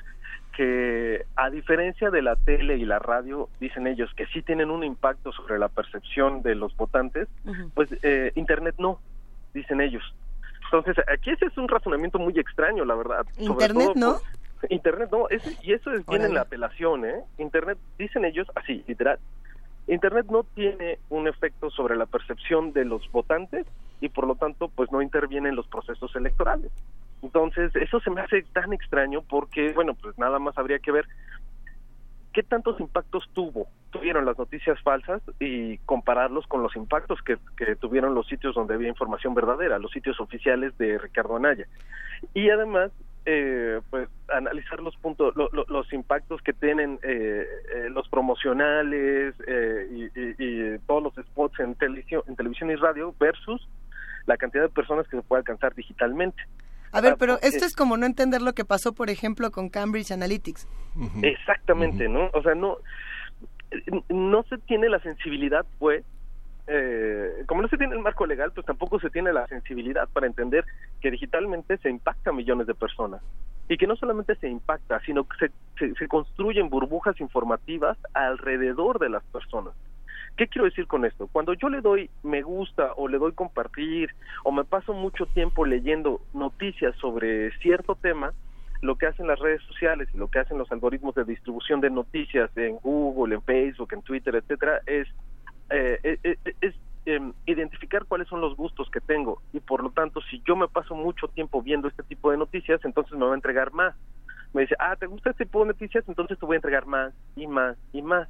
Y lo que sucede es que entonces se forma una burbuja eh, en donde las personas solo van a recibir cierto tipo de información. Es decir, en el caso de las noticias falsas, eh, eh, seguramente muchas personas solo recibieron noticias falsas de los candidatos y esto obviamente pues tergiversa, distorsiona la, la, la forma en la que las personas pueden percibir a los candidatos y obviamente pues esto puede tener una incidencia sobre el voto.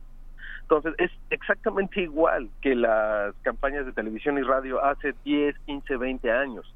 Entonces, lo que le hace falta al tribunal fue sensibilidad para entender hasta dónde llegan las campañas digitales. La verdad es que ahí sí el tribunal se quedó bastante corto y, y la sentencia que, que, que, que revocó, bueno, más bien los argumentos sobre la sentencia que revocó, la verdad es que nos dejan mucho que pensar, sobre todo porque, eh, bueno, pues básicamente dicen que Internet no interviene en las, en las elecciones ni en la percepción sobre los candidatos.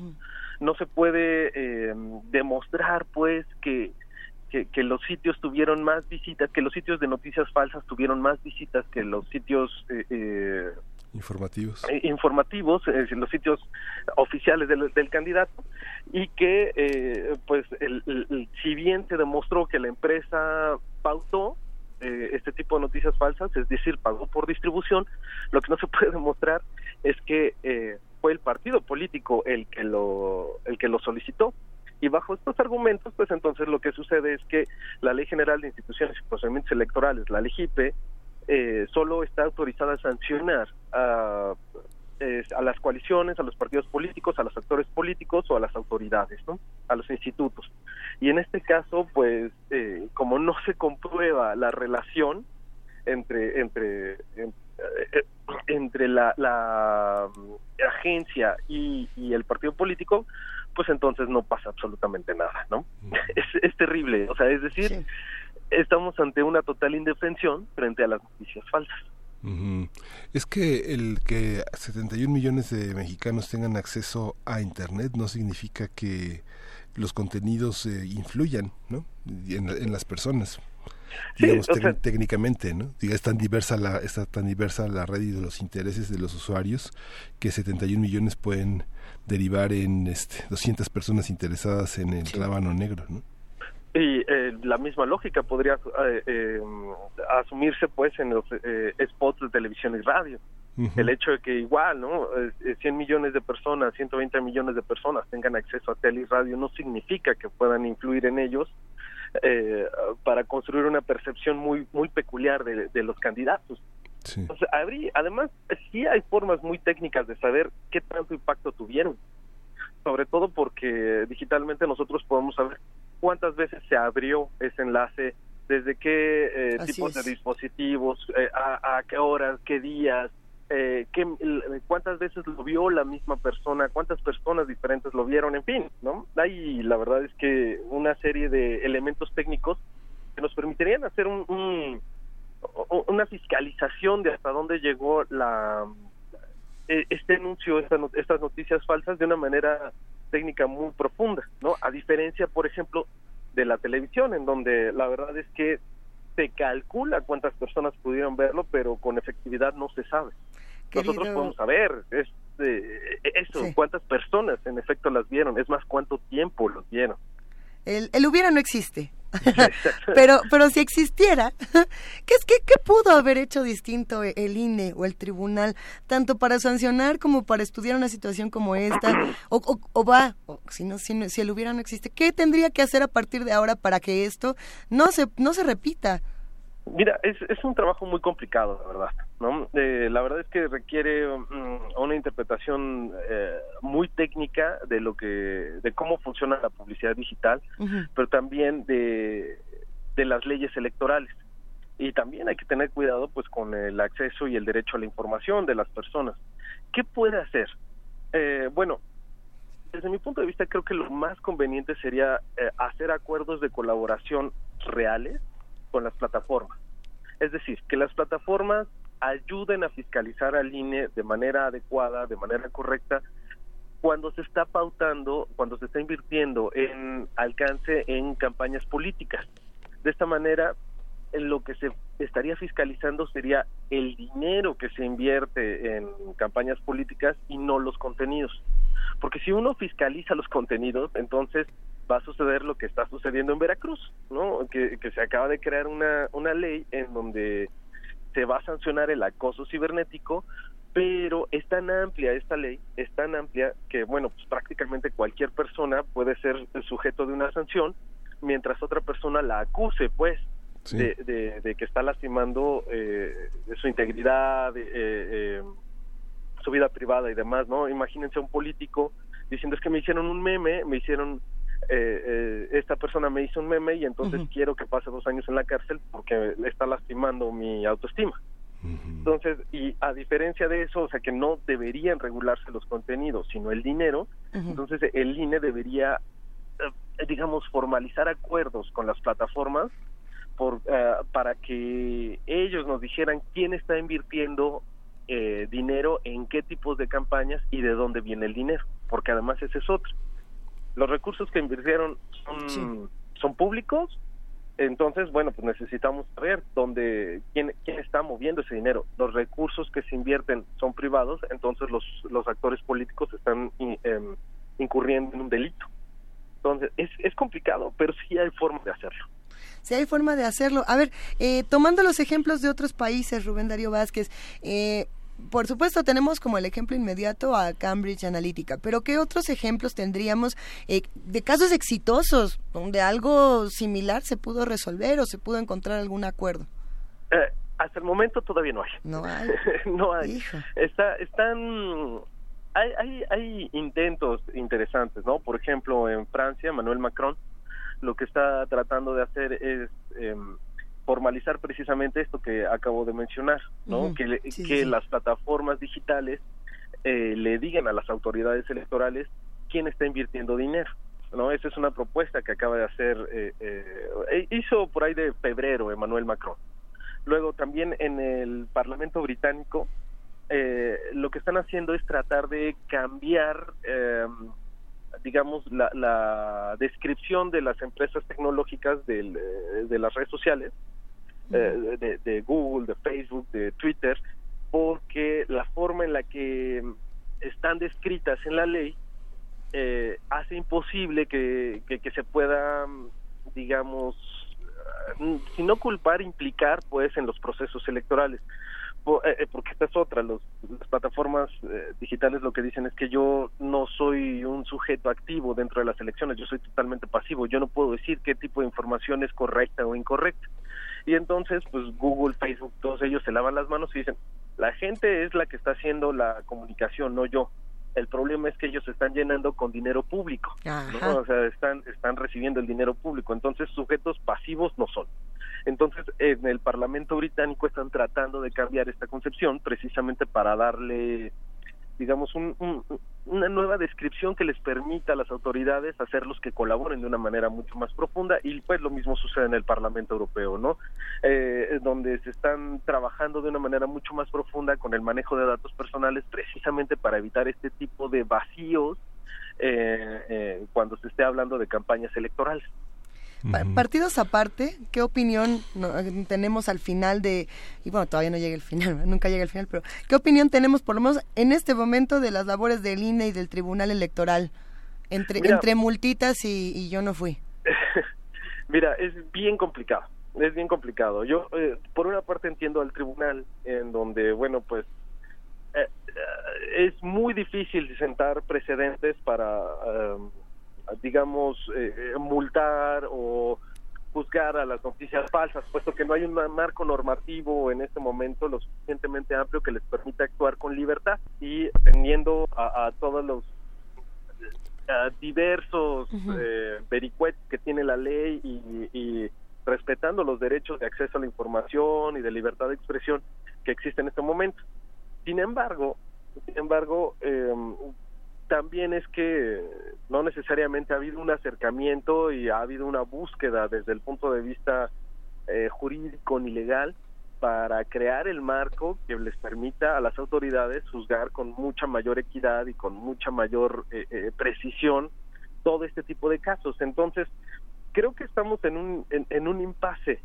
O sea, las autoridades se están dando cuenta que hace falta, las autoridades se están dando cuenta que se están quedando cortas respecto de la aplicación de la ley y que necesitan trabajar al respecto. Eh, hasta este momento, bueno, pues estas multitas, eh, lo único que hacen, pues es, eh, desde mi punto de vista, es darles un mensaje positivo a las agencias y a los partidos políticos.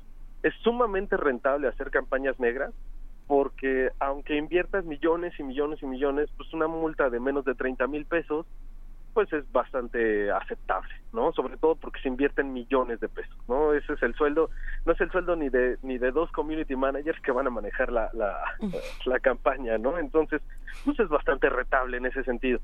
Creo que se dio un mensaje negativo en ese sentido, porque la verdad es que eh, los tribunales pudieron haber sentado jurisprudencia al respecto. Es decir, pudieron haber sentado un, un antecedente legal que sirviera de base, que sirviera de, de- referencia, pues, para juzgar otros casos similares.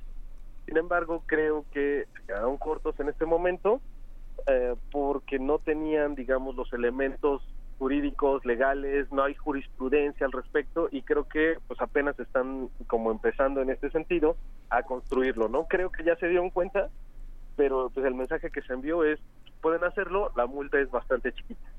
Pues es que es muy contradictorio, Rubén, porque este, ¿qué, qué, qué piensas en torno, digamos, la, la libertad de expresión no es la libertad de engañar, no es la libertad de tergiversar eh, la información, no, este, no contempla este, no está contemplado en, en la ley el engaño, sino que el engaño se castiga y estas empresas funcionan a partir de, del engaño. No sé, tenemos muchos mecanismos, el Instituto Mexicano del Consumidor, el- la, la- la Procuraduría del Consumidor trabajan sobre, justamente sobre eh, una- un tipo de fake news que se dan desde los años 90 y que justamente la labor de esta Procuraduría a través de sus órganos de difusión y de comunicación se encargan como de poner al consumidor en alerta sobre etica- etiquetados eh, eh, erróneos, sobre publicidad que manipula y que engaña. Todo este tipo de cosas tiene que ver con una formalización en fake news que, este, que está en contra, digamos, de eh, se amparan en la Constitución, pero pues no es nada constitucional la manera en la que violan los violan la ley, ¿no? No, y de hecho, eh, vamos, uno de los preceptos, de los preceptos de la Ley General de Instituciones y Procedimientos Electorales y todas las normativas electorales que de ahí se derivan, la Ley General de Partidos Políticos, eh, este, de, de todo, todo, todas las leyes que, que regulan eh, los procesos electorales, tienen como principio eh, el hecho de garantizar que las personas puedan tener acceso a un, a un proceso libre, eh, a un proceso democrático, a, eh, a que no existan coerciones y demás. El hecho de que un, un gran número de personas solo reciban información falsa, entonces ahí está interviniendo directamente contra estos principios democráticos, contra la cultura democrática en sí misma. Yo tengo derecho a informarme correctamente para tomar un, para, para, para ejercer un voto libre eh, y razonado. Pero si solo tengo información falsa a mi alrededor, entonces ya no estoy informando libremente, estoy informando de acuerdo a lo que ciertas personas quieran que sepa.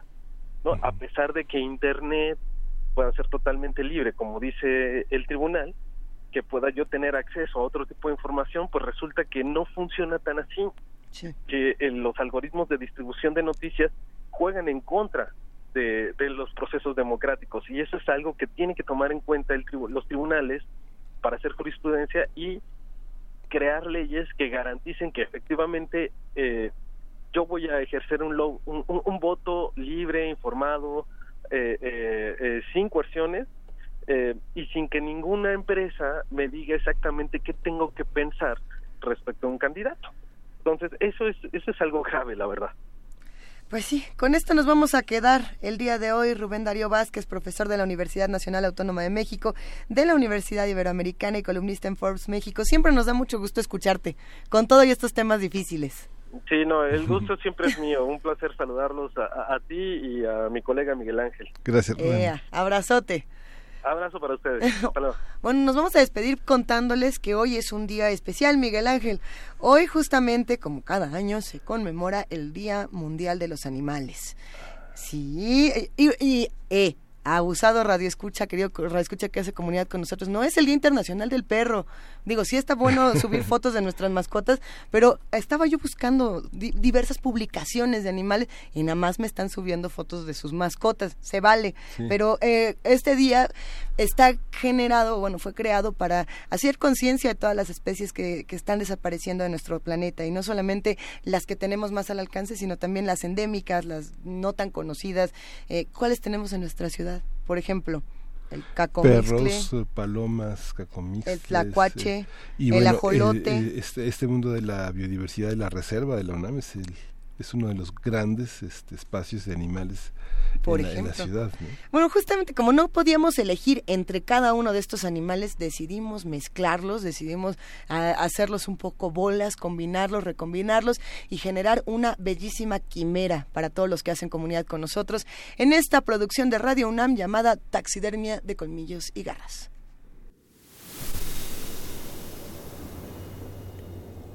Están bajo la cama. Son esa sensación de que alguien te mira. Los ojos que brillan en la oscuridad. Criaturas de la noche, dueños de las pesadillas. Radio UNAM presenta Taxidermia de colmillos y garras.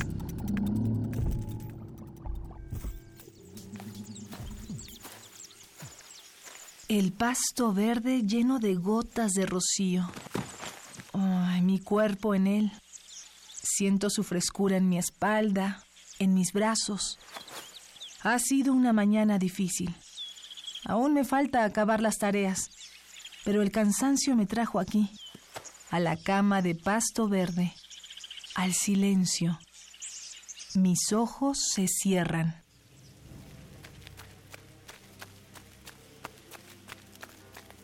Vuelve a la casa. Ahí viene. ¿Qué viene? La quimera. Es la quimera.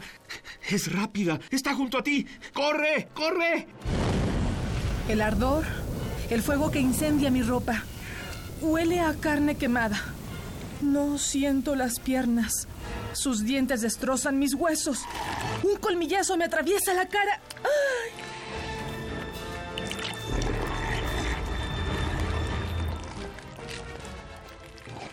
En la mitología griega, la quimera era un monstruo híbrido con cuerpo de cabra, alas de dragón, cola de serpiente y cabeza de león, capaz de escupir fuego. Era sumamente rápida y se dedicaba a aterrorizar los pueblos, destrozando casas, asesinando personas y comiéndose rebaños enteros de animales. La terrible quimera parecía invencible desde tierra. Sin embargo, un hombre llamado Belerofonte consiguió montar al Pegaso, el único corcel capaz de volar, y venció a la horrible bestia. Quimera, monstruo maligno con partes de varios animales de la mitología griega. Grabación, Kevin Muñoz. Guión, Damaris Vera. Ambientación sonora, Rodrigo Hernández Cruz. Voces, María Sandoval y Juan Stack.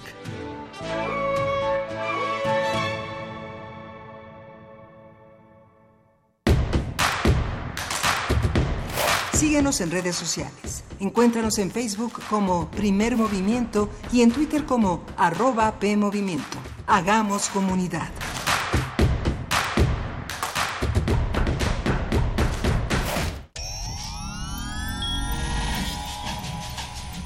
Saborear una paleta o sellar una carta. Para ser gracioso o ser grosero. Para ser amoroso o para ser muy amoroso. Para reír y para hablar. Las posibilidades de la lengua son infinitas. Muerde lenguas, letras, libros y galletas. Lunes y miércoles, 20 horas. Por el 96.1 de FM. Radio UNAM.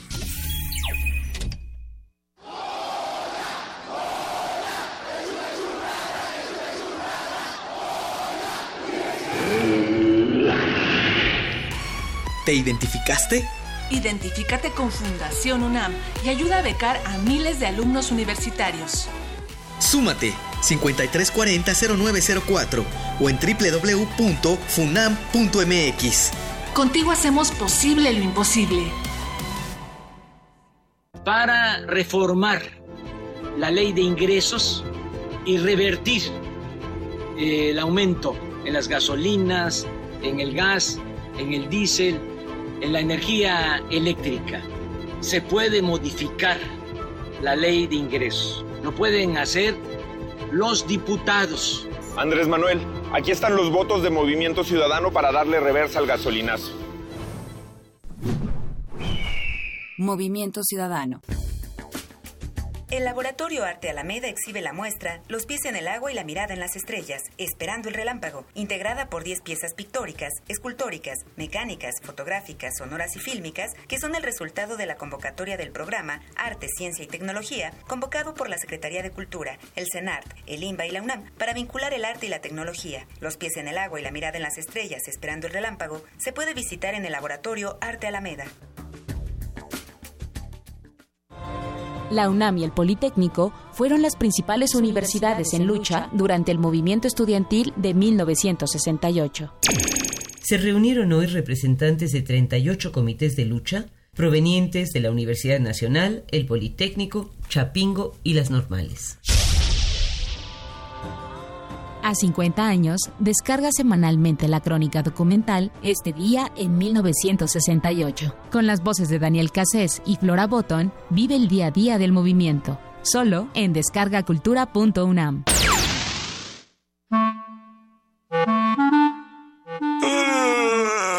Ay, sábado en la mañana. Traes la pijama puesta, nada que hacer. ¿Sabes qué hora es? Sí.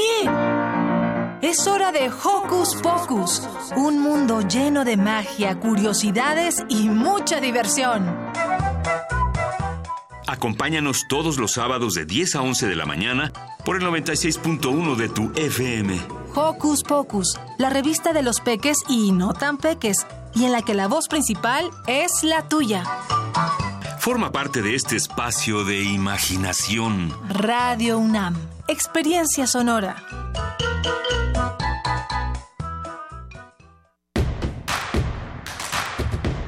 Encuentra la música de primer movimiento día a día en el Spotify de Radio UNAM y agréganos a tus favoritos.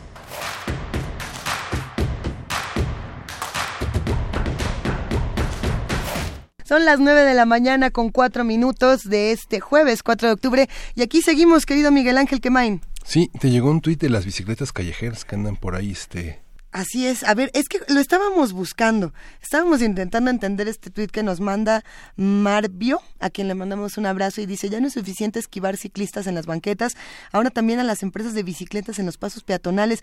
Cuéntanos un poco más, no no tenemos muy claro a, ¿A qué te refieres o a qué bicicletas? Bueno, estamos viendo la imagen de las bicis, pero no me ha tocado cuáles son. Hay tres que nos empresas. eh, justamente eh, el periódico Universal retomó esta esta información. Hay una serie de tres empresas, fundamentalmente en la en las zonas de las bicicletas, que es la delegación Cuauhtémoc, la zona de Polanco, Condesa, Roma, donde los eh, usuarios de las bicicletas pueden dejarlas en cualquier parte una vez que las utilizan.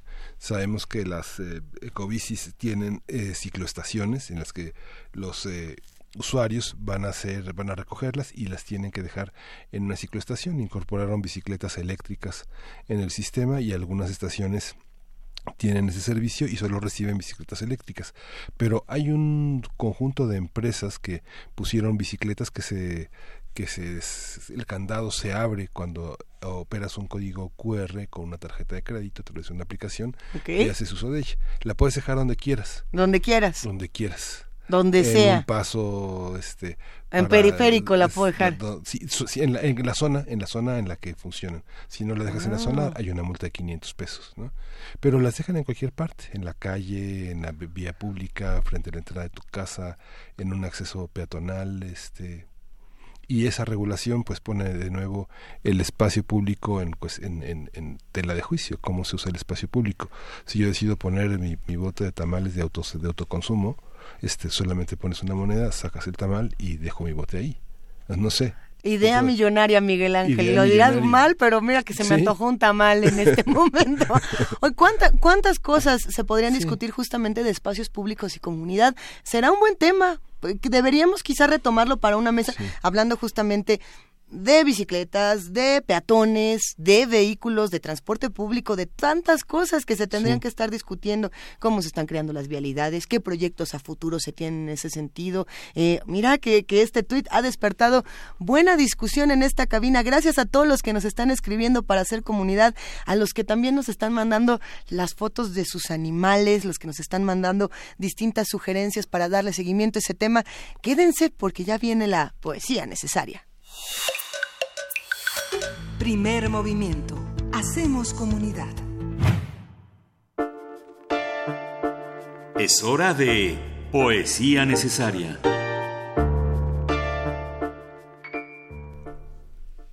Literatura UNAM, en los textos de difusión cultural UNAM, ha publicado, aparte de todo, No hay nada, que es una resta poética de 1984 a 2018 del poeta eh, mexicano Eloy Urroz. Es un autor prolijo con una bibliografía de ensayo, de crítica, eh, de narrativa muy muy amplia y esta, este conjunto de poemas eh, vale la pena eh, retomarlo con una eh, de una trayectoria larga de, pues de muchos años en este terreno con ediciones muy accidentadas en muchas ocasiones pero que ahora la UNAM reúne en este libro que eh, tiene es, es, es, es, es una riqueza de una diversidad que vale la pena leer. Voy a leer un poema que se llama Señor, cúrame y restáñame esta herida, que es un poco esta desilusión amorosa, pero al mismo tiempo esta protección que sobrevive a las separaciones. Señor, cúrame y restáñame esta herida, cúrame en forma de mujer.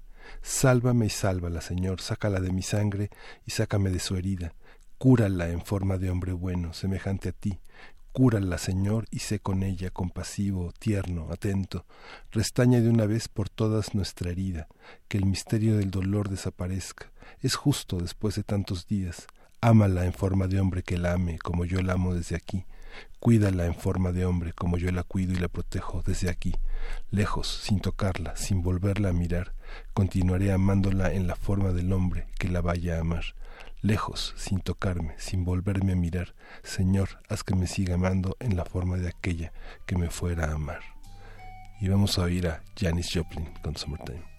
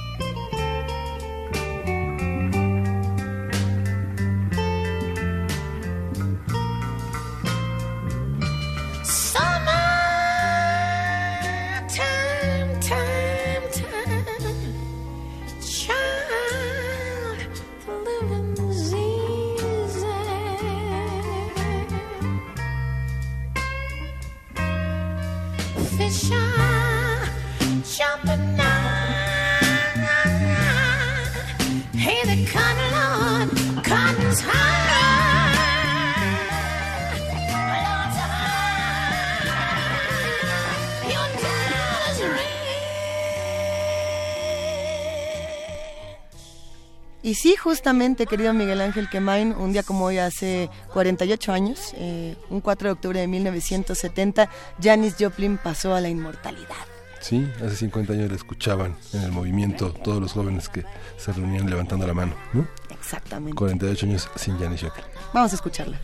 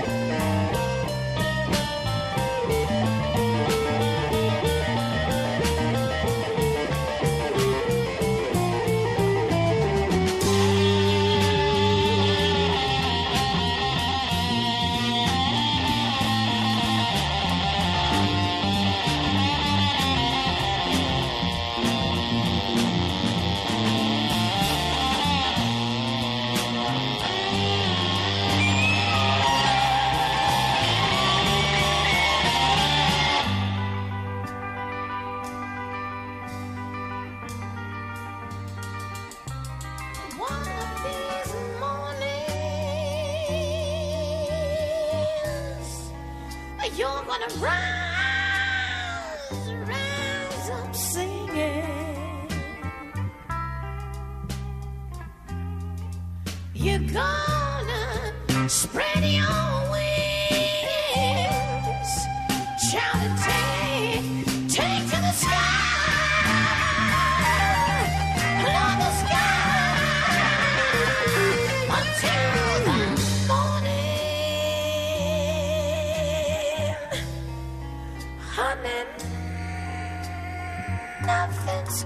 to harm you now. Na na na na na na na na na na na na na na. Na na na na na na na na na na na na na na na na. Na na na na na na na na. Don't you cry.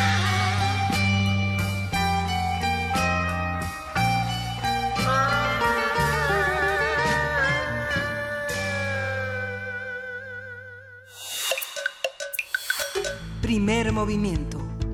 Hacemos comunidad. La mesa del día. Qué gusto nos da que los jueves se vuelvan jueves. Y para ello nos acompaña, como ustedes anticipan, queridos radioescuchas que hacen comunidad con nosotros, el doctor Alberto Betancourt, doctor en Historia, profesor de la Facultad de Filosofía y Letras de la UNAM y coordinador del Observatorio del G20 de la misma facultad. Queridísimo Alberto Betancourt, familia de Primer Movimiento, ¿cómo estás? Querida Luisa, qué gusto volver a encontrarse con los amigos aquí en la cabina, en Radio UNAM y desde luego con todos los que nos hacen favor de escucharnos. Te mando un saludo especialmente a aquellos que nos han comentado que nos van escuchando camino a su salón de clases y pues es un placer que sea jueves nuevamente. Hoy además vamos a estar en rebelión como debe de ser, así que A ver, justamente... espero que se ponga bien el asunto. Hablando de rebeliones, de revoluciones y, y- y de 1968, porque seguimos en esta semana hablando del 68, eh, ¿cómo, ¿cómo entrar desde el punto de vista de los jóvenes y de la rebelión, la rebelión juvenil, como tú la llamas? Pues está bueno. Yo creo que un componente fundamental de lo que pasó en 1968 fue desde luego una gran rebelión juvenil.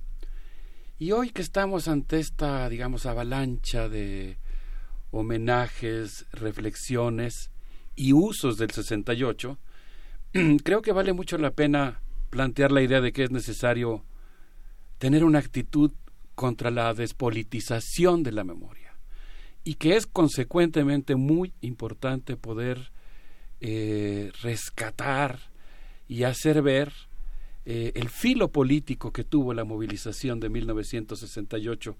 Christine Ross, por ejemplo, nos dice en su libro que se llama Mayo del 68, La memoria y el olvido, que el acontecimiento y sus ecos han sobrevivido a los intentos de quienes han querido apropiárselo, imponer su interpretación y despojarlo de su dimensión política. Yo por eso creo que es necesario plantear que este movimiento mundial de los jóvenes cuestionó, entre otras muchas cosas, la, especialización de la actividad política y estableció alianzas inesperadas entre los jóvenes y los trabajadores.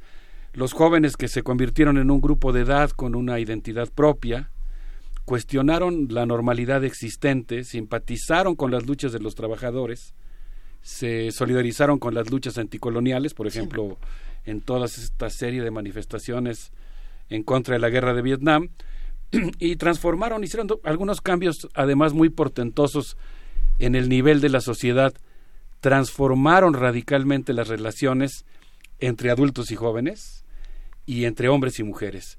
Y yo creo que en muchos sentidos las movilizaciones del 68 defendieron las libertades de la vida privada, digamos que conquistaron espacios de libertad personal que no existían. Por eso pienso que vale la pena ocuparnos de este tema. Y yo quisiera comenzar evocando un texto clásico del que hablamos también en la ocasión anterior, el texto de Eric Hobsbawm, el historiador británico, que en su libro La historia del siglo XX afirma que la familia sufrió transformaciones muy profundas durante la década de los sesentas.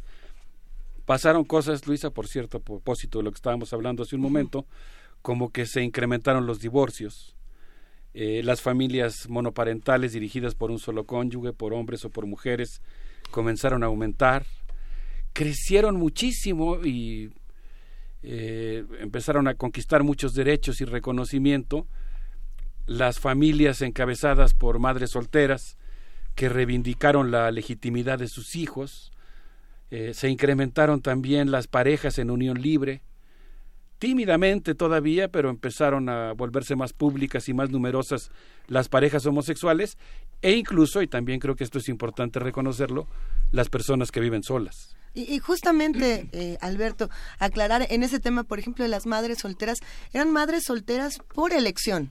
Eh, porque de pronto en este tipo de discusiones empieza el mito de no, pero es que eh, los hombres, que, a ver, en, en, en, los años 60 muchas mujeres comenzaron a elegir, quiero ser madre sola. Ah, por supuesto que hay las que tenían separaciones, etcétera, pero la decisión de decir no necesito a otra persona para criar a mis hijos fue un salto importantísimo. Sí, fue muy importante, pero además, eh, digamos, independientemente de las razones que llevan a esa decisión, o a esa circunstancia, lo que me parece muy importante es que hubo una, digamos, reivindicación de la legitimidad que tenía encabezar una familia eh, de esta manera, ¿no? Entonces, Eric Hobsbawm señala que en este periodo surgió una cultura juvenil muy potente, que los jóvenes se convirtieron en un grupo eh, social independiente en términos económicos, políticos y culturales. Los jóvenes se transformaron en la mayoría de la población mundial. Y en este sentido es que a mí me gusta mucho el, texto de Hobsbawm, ¿no? porque de alguna manera te da una explicación profunda demográfica de lo que también se expresó y por supuesto tuvo mucha importancia en términos de gestos culturales, acciones políticas y verdaderas insurrecciones como la que ocurrió en Francia.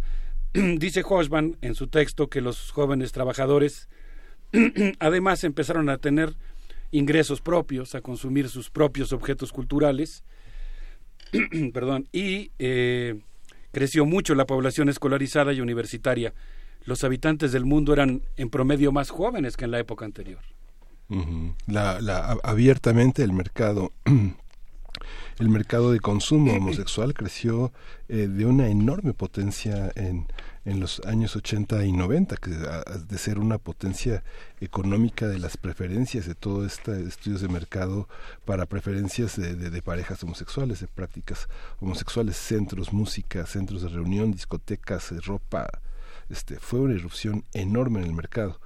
En contraste con toda la vida de represión que significaba para una mujer sola con un hijo rentar una habitación, para una pareja homosexual rentar un departamento, este, hacer uso de varios servicios que eran este, exclusivos para esta heteronormatividad imperante, ¿no?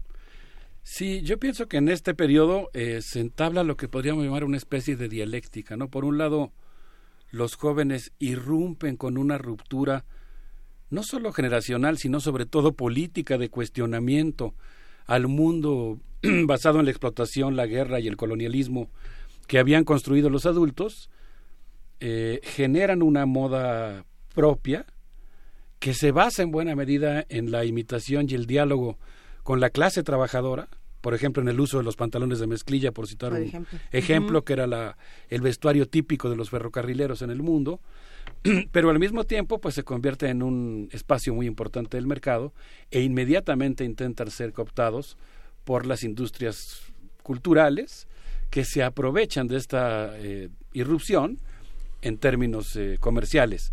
Dice Hochbaum, lo sigo eh, parafraseando, que antes del 68 la juventud era una especie de sala de espera a la plenitud adulta.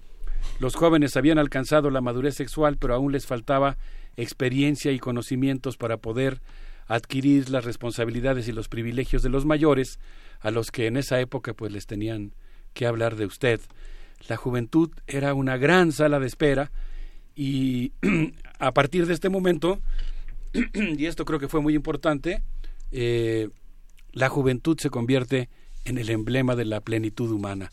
Eh, eh, hay Ah, una inversión en términos culturales. Los jóvenes eran muchachitos, digamos, ¿no? Que no sabían Sí. todavía tomar decisiones, que no podían encabezar una familia, que no podían ocupar los principales puestos en una empresa. Y a partir de este momento cambia la situación porque los jóvenes van a realizar una transformación profunda y van a hacer que la juventud se convierta en el, en el paradigma de la plenitud. Eh, brevísima pregunta. Por ejemplo, en, en 2018, o por- en los últimos años, tenemos ciertos datos que nos dicen quiénes son los jóvenes y quiénes no.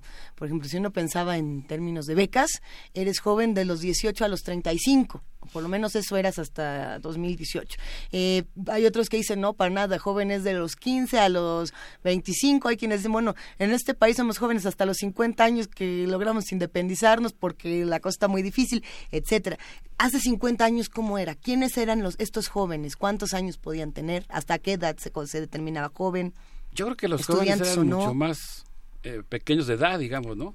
Eh, la juventud, Sí, y este es un hecho, fenómeno sí. muy interesante que ocurrió a partir del 68, como que empezó a prolongarse Se al convertirse, al convertirse en una actitud, digamos, al convertirse en una manera de ser, eh, abierta, flexible, innovadora, etcétera, etcétera, pues también se convierte en un ideal. Y de alguna manera, pues eso hace también que la juventud se vaya prolongando eh, casi con la vida de los Rolling Stones. Exactamente. Desde luego, eh, siguen existiendo límites biológicos para ser joven, pero de alguna manera, pues hoy también hay una, digamos, promoción de lo que significa ser joven, que, que bueno, pues que es muy disfrutable y que hace que, la- que las personas también, pues traten de prolongar su juventud lo más posible. Yo creo que incluso la edad adulta e incluso la vejez ya no son igual que antes, porque ahora eh, retoman muchos elementos que antes eran propios de la juventud, ¿no? Es todo un fenómeno extraordinario. Dice Hochbaum que también un fenómeno que ocurrió y que ahora vemos, por ejemplo, con los millennials, es que la eh, obsolescencia tecnológica, el cambio técnico incesante, también provocó que los chavos empezaran a ocupar puestos claves en la medida en que eran los que estaban, eh, digamos, más abiertos y más eh, predispuestos al uso de nuevas tecnologías. Y entonces esto cambia eh, la situación. Y esta cuestión, digamos, esta, este complemento a lo de Hawthorne, hay un libro que a mí me gusta mucho de George Duby y Philippe Ariès, que es la historia de la vida privada, justamente donde la, la, la infancia, la juventud y la mujer son unas categorías del mercado, ¿no? Son unas personas que trabajan para unos intereses y que también tienen que ver con la, con la parte de la edad penal, ¿no? Con qué se castiga de la infancia, qué se castiga y qué se corrige de la juventud y a qué se confina a la mujer. ¿no? El gran George Duby, la escuela de los anales franceses, una delicia, gracias a asomarse a la, a la historia de la vida privada. Es de- verdaderamente recomendable. Además, pues como no sé, quizás sea una obviedad lo que voy a decir, pero a mí me parece que como señala la filósofa húngara Agnes Heller, para el punto de vista marxista del cual la escuela de los anales indudablemente tiene una fuerte impronta, la vida cotidiana es el epicentro de la historia, por muchas razones, en primer lugar porque es la vida de cada ser humano. Y una visión revolucionaria del mundo pues tiene que darle su lugar a cada quien. Entonces, uy, asomarse a la Sí. historia de la vida privada Sí. de Duby, por supuesto, me parece absolutamente recomendable. Y eh, lo que yo sí agregaría, digamos, es que me parece que hay una especie de dialéctica entre la afirmación de la identidad propia que van realizando algunos grupos sociales como los jóvenes y las mujeres y un intento de instrumentalizar eso, acotarlo, despolitizarlo y convertirlo en una mera categoría de mercado. Yo creo que hay una lucha entre lo que los propios grupos sociales están queriendo hacer y lo que otros intentan hacer con ellos. Así bueno, es. eh, algo que me llama mucho la atención y que me parece muy importante es que Eric Hobsbawm eh, dice, no toma muy en serio, dice que nadie, ningún adulto podría haber tomado en serio la frase tomo mis deseos por realidades porque creo, que en la, porque creo en la realidad de mis deseos. Pero Christine Ross, Christine Ross en el texto que he citado anteriormente afirma que el movimiento estudiantil obrero de mayo y junio del 1968 constituyó una insurrección general que ha sobrevivido en la memoria a quienes pretenden despolitizarla. La semilla de la politización la sembró la oposición a la guerra de Argelia. Posteriormente, la movilización estudiantil fue secundada por las huelgas de junio protagonizadas por nueve millones de obreros. Fíjense nada más qué episodio tan emocionante en la historia mundial y en la historia de Francia. El paro obrero fue mucho mayor y fue mucho más que un mero telón de fondo de la movilización estudiantil. Eh, la verdad es que es padrísimo siempre tener toda la cultura y toda la historia, eh, digamos, desconocida para uno, disponible para que uno se acerque, te, te empieces a enterar de temas que no conocías. Yo estoy verdaderamente sorprendido de la magnitud de la insurrección estudiantil y del eco que tuvo en el movimiento obrero francés. Durante ese momento excepcional, nos dice Christine Ross, pues fíjense ustedes, se llegó a un momento en el que los trabajadores, en solidaridad con el movimiento estudiantil en un primer momento, paralizaron completamente a Francia. No había recolección de basura, no se, podría, no se podía enviar un telegrama, no había forma de cobrar un cheque o de tomar un autobús. La huelga general, suscitada por el movimiento estudiantil, se convirtió en un momento que hace poco escuchaba yo el comentario de un amigo, Elliot Grossman, que decía, es que fue realmente un momento prerevolucionario. Hay un momento en el que incluso hay un impasse un vacío de poder y no se sabe si va a caer, va a caer el gobierno de De Gaulle. Y fíjense una cosa que pasó ahí que es realmente extraordinaria. La venta de libros en París aumentó en un 40% durante la insurrección general. Parece ser que la revolución es una gran promotora de la lectura, quizá junto con el ocio. Yo pienso que podríamos rendir un homenaje a la insurrección estudiantil obrera de Francia, Ajá. escuchando a Muddy Waters, un grupo que tuvo una gran influencia en los Rolling Stones, con esto que se llama No More Trouble.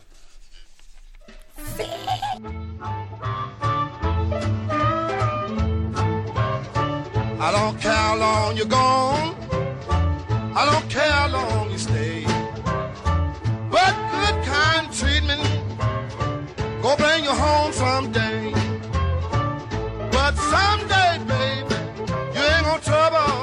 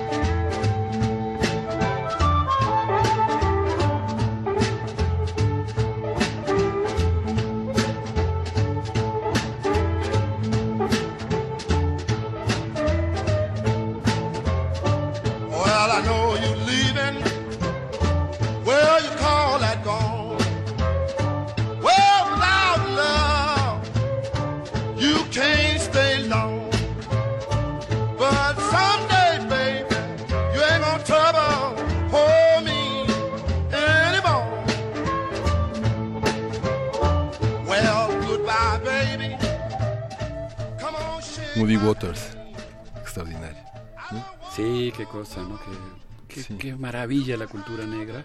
Que por cierto, en este momento, pues con toda la irrupción de la lucha por los derechos civiles, la presencia de las panteras negras, el movimiento encabezado por Luther King, eh, bueno, pues, pues tenía una, una fuerza cultural enorme que fue de alguna manera pues eh, registrada con la que simpatizó el movimiento estudiantil. No, no sé ustedes cómo están en eso, pero yo la verdad es que estoy como descubriendo en este momento la gran insurrección estudiantil obrera de mayo de 1968. Está fascinante. Sí, estoy muy, eh, pues así, no sé, hipnotizado, digamos, leyendo sobre eso. Y me parece, como lo señala Christian Ross, que en mayo del 68 pasaron simultáneamente muchas cosas. Floreció la libertad, se gestó un movimiento de masas, quizá el más grande en la historia de Francia, al menos hasta ese momento. Estalló la huelga más importante del movimiento obrero, fue la única insurrección general en los países occidentales. Además, ahí nació un movimiento campesino contra la agricultura industrial que podríamos llamar el bebé de lo que hoy se enfrenta a McDonald's. Se consolidó un marxismo crítico y antistalinista en esa ebullición entre comunistas, críticos, trotskistas, maoístas y anarquistas. Y pues después de las primeras movilizaciones estudiantiles, los trabajadores realizaron una serie de paros que los llevan a una gran huelga general, eh, mucho mayor incluso que, por ejemplo, la de 1936. Eh, el otro día la Fundación Heinrich Bell me hizo favor de invitarme para participar en una mesa redonda haciendo comentarios a la película El intenso ahora de Joao Moreira. No sé si alguno de ustedes No. ya la vio. Es una película mm, interesante, eh, sin duda creo que vale la pena asomarse a ella, pero yo tengo una polémica política con esa película porque ahí hay, por ejemplo, un momento en el que se ve que los estudiantes franceses están llegando a la empresa Renault a repartir volantes y los trabajadores nunca se bajan de la fábrica y pues eh, hay un intercambio, una discusión un tanto ríspida entre estudiantes y trabajadores y la postura política de la película, que ahí es donde me parece que a veces el posmodernismo hace un, un close-up tan cerrado y se fija en detalles tan pequeños que en realidad no está viendo el panorama de lo que pasó. Lo que sostiene ahí la película es que siempre hubo una distancia enorme entre estudiantes y trabajadores. De alguna manera, y lo dijo alguien en el público en esa discusión, Ajá. de alguna manera es cierto porque mm, en cierto sentido la sociedad francesa es muy estratificada, ¿no? Digamos, ahora sí que hay clases sociales. Pero cuando me puse a investigar sobre lo que había ocurrido y me di cuenta de la movilización que lleva la huelga general en Francia, tú te das cuenta que evidentemente querer reducir eh, un acontecimiento tan importante de alianza entre el movimiento estudiantil y el movimiento obrero a esa escena, pues era francamente un intento despolitizador. Y por eso yo pienso que es muy importante, pues más bien tener una perspectiva eh, más general y en este caso, por ejemplo, pues darse cuenta que la lucha de los estudiantes franceses estaba muy vinculada a esta lucha de los trabajadores, o tuvo muchos ecos, muchas réplicas, Así es. muchos vasos comunicantes. Y el otro tema, desde luego, es el, el- el asunto de los jóvenes y la descolonización.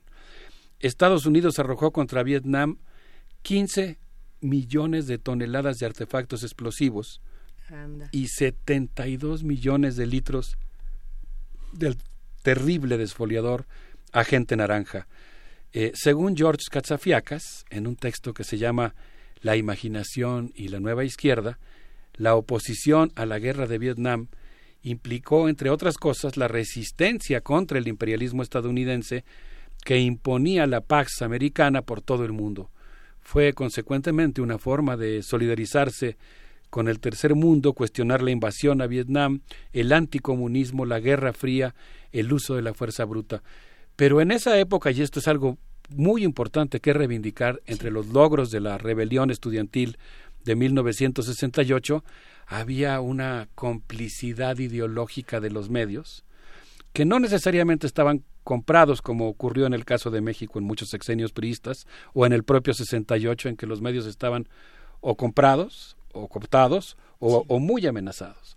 Pero a escala internacional y en los países centrales, pues había más, como dice Chomsky, una especie de coincidencia ideológica.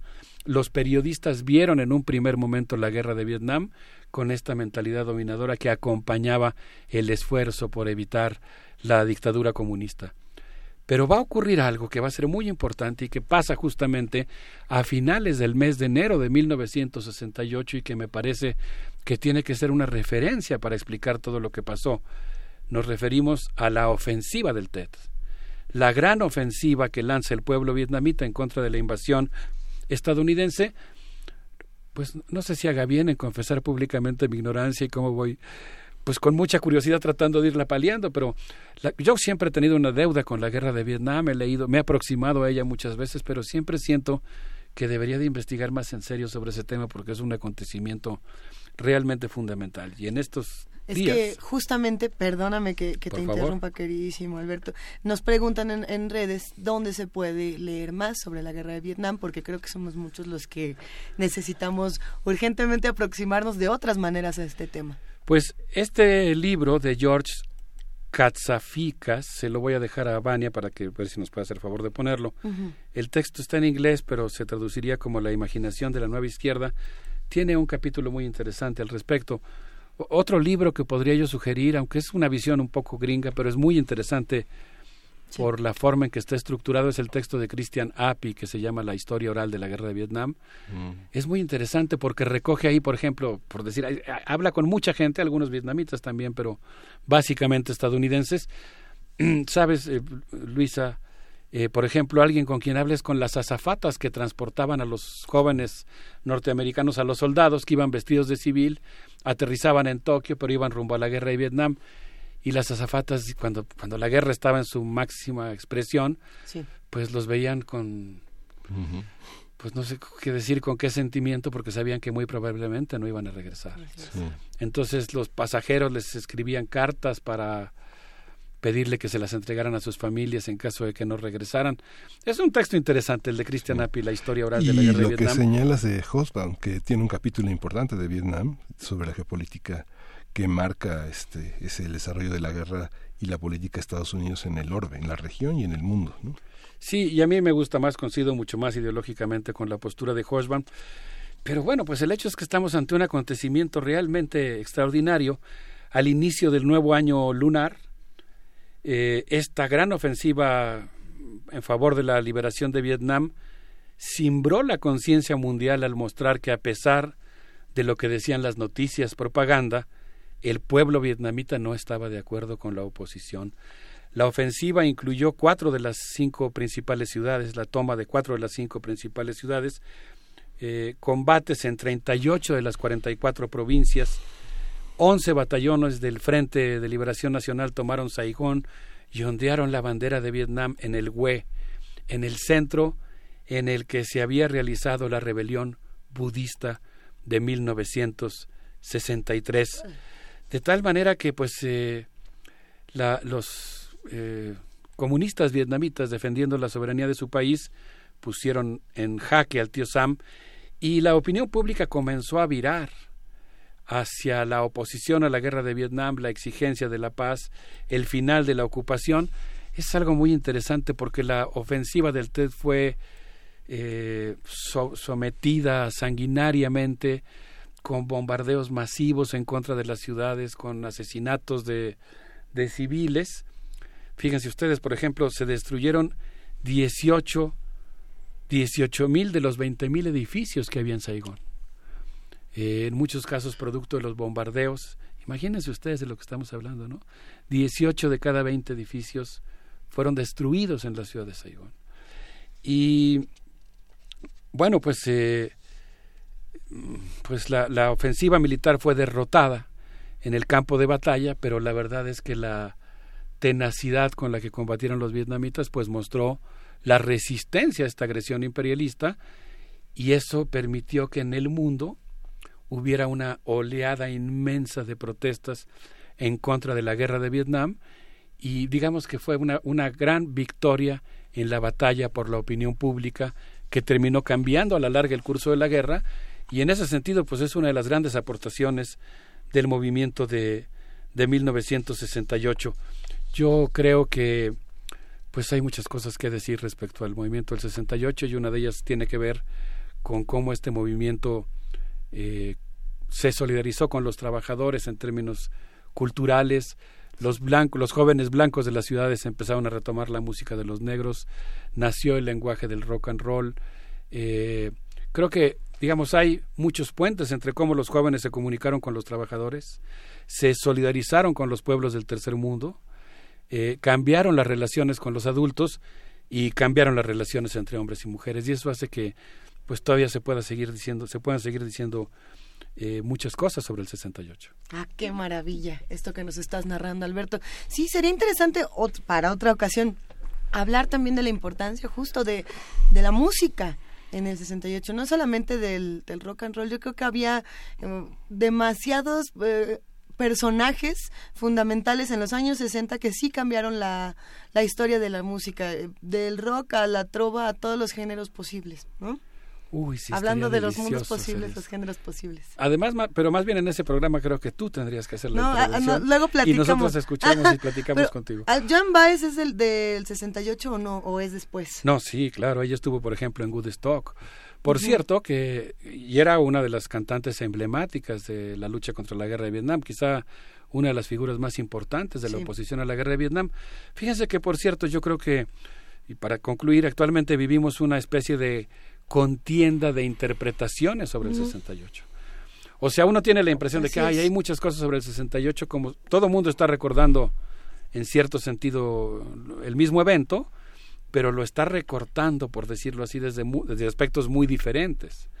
Entonces, pues hay muchas versiones descafeinadas y despolitizadas de lo que fue el 68 y en ese sentido yo quisiera evocar aquí el texto de la moda nostalgia fascinante del gran eh, marxista estadounidense Frederick Jameson que dice que pues hay una cierta moda nostalgia una manera de recuperar despolitizadamente el pasado que él ejemplifica con una con una cosa muy bonita porque dice que la atmósfera de Woodstock el concierto celebrado en 1969 no se puede entender si no es eh, en el contexto de la oposición a la guerra de Vietnam. De hecho, no sé si es el cartel, ah, si había muchos carteles o es como el cartel oficial, pero uno de ellos justamente es una paloma que está posada en el brazo de una guitarra. Sí. Entonces, si queremos entender Woodstock, eh, hay muchas cosas que se pueden decir, pero eh, una esencial es que es, es un movimiento antibelicista pero dice él que Gatorade organizó un festival en 1974 para recordar Woodstock y en ese en ese revival de Woodstock pues ya solamente se rescataban las formas, pero no había contenido político, o sea, se usaban guaraches y había pelo largo, eh, se ponían la gente camisas psicodélicas, pero ya había perdido su carácter eh, combativo de quemar las cartillas para no ir a asesinar niños con napalm en las selvas del sudeste asiático. Y yo pienso que ese es el tipo de actitud que nosotros deberíamos de promover, el de evitar la despolitización de la memoria. Y en ese sentido, pues yo creo que es importante eh, recordar que Laura del 68 aún esplende su goce libertario, la estética de la justicia y el placer de recuperar las calles.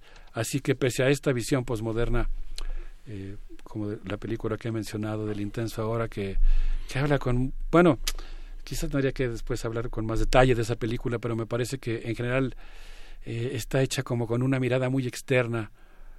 Mm, se vale diría pero yo tengamos más contexto. Claro de la alta burguesía brasileña cómo está viendo el movimiento como si los estudiantes vinieran de otro planeta y en cambio yo creo que y ahí es que ahí cuenta una historia perdón más en eso cuéntala cuéntala cuéntala es que ahí dice que hay una frase que es debajo de los adoquines está la playa uno de los grafitis que se pintarrajearon en las calles de París que quiere decir muchas cosas, que es como abajo de la costra de esta civilización que ha destruido la naturaleza y que ha reprimido los instintos y la emotividad humana, está el goce, ¿no? Está el placer.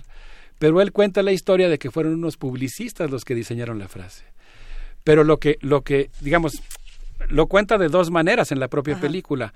En una lo dice así como, ay, qué decepción, yo pensé que era una cosa revolucionaria y lo hicieron unos publicistas, pero en la propia película, el de la información, en la que se dice que eran unos publicistas, vamos a decirlo así, que abandonaron su vida de estar poniendo su talento y su ingenio para vender tenis y decidieron usarlo para contribuir a la revolución.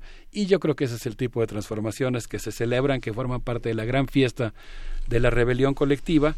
Y pues en este caso yo diría que pues podemos reivindicar el hecho de que debajo de los aloquines está la playa, en el sentido de que eh, es posible reconstruir una sociedad con más libertad. Yo les propondría que nos despidiéramos con una rola clásica que supongo que la gran mayoría de nuestros amigos del auditorio han escuchado varias veces, que se produjo en el año de 1968 por Iron Butterfly, que se llama Inagada la vida. Pero la versión de 20 minutos porque... Sí, sí nos da tiempo. Gracias, Alberto. Betancourt. Se volvió jueves. Nos vemos. Un abrazo. Maravillosa participación. Venga.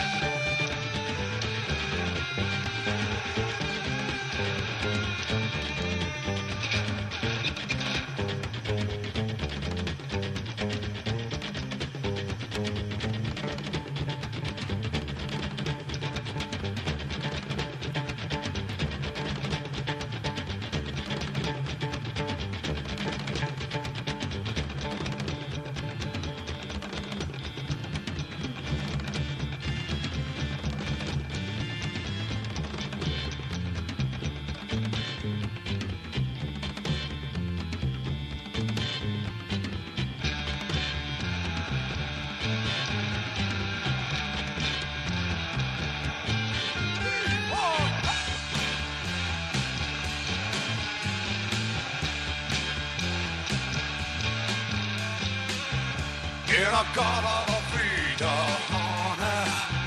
Don't you know that I'm loving you? In a garden of freedom, baby. Don't you know that I'll always be true?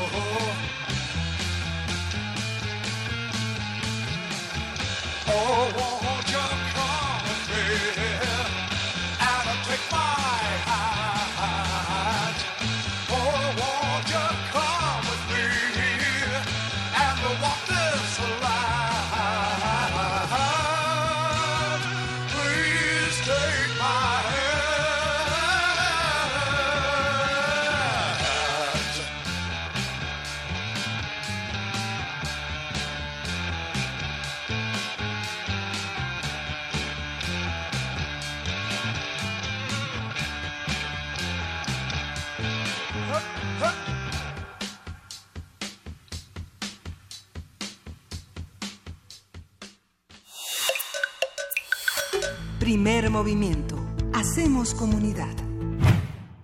Si quiere usted escuchar la versión larga, larguísima de Inagada Davida, no se preocupe porque lo vamos a subir a nuestras redes sociales en arroba P Movimiento, diagonal Primer Movimiento UNAM. Y si nos llama al 55 36 43 39, se la cantamos. Así que no se preocupe. Tenemos una llamada, Miguel Ángel Quemain, importante. Sí, tenemos, tenemos una llamada con Olivia Gorra, que ella es eh, una soprano muy importante en el panorama nacional y hay una convocatoria, eh, un concurso internacional de canto que lleva su nombre en este 2018 y es un homenaje a Pedro Vargas y ya está con nosotros en la línea Olivia Gorra. ¿Cómo estás, Olivia?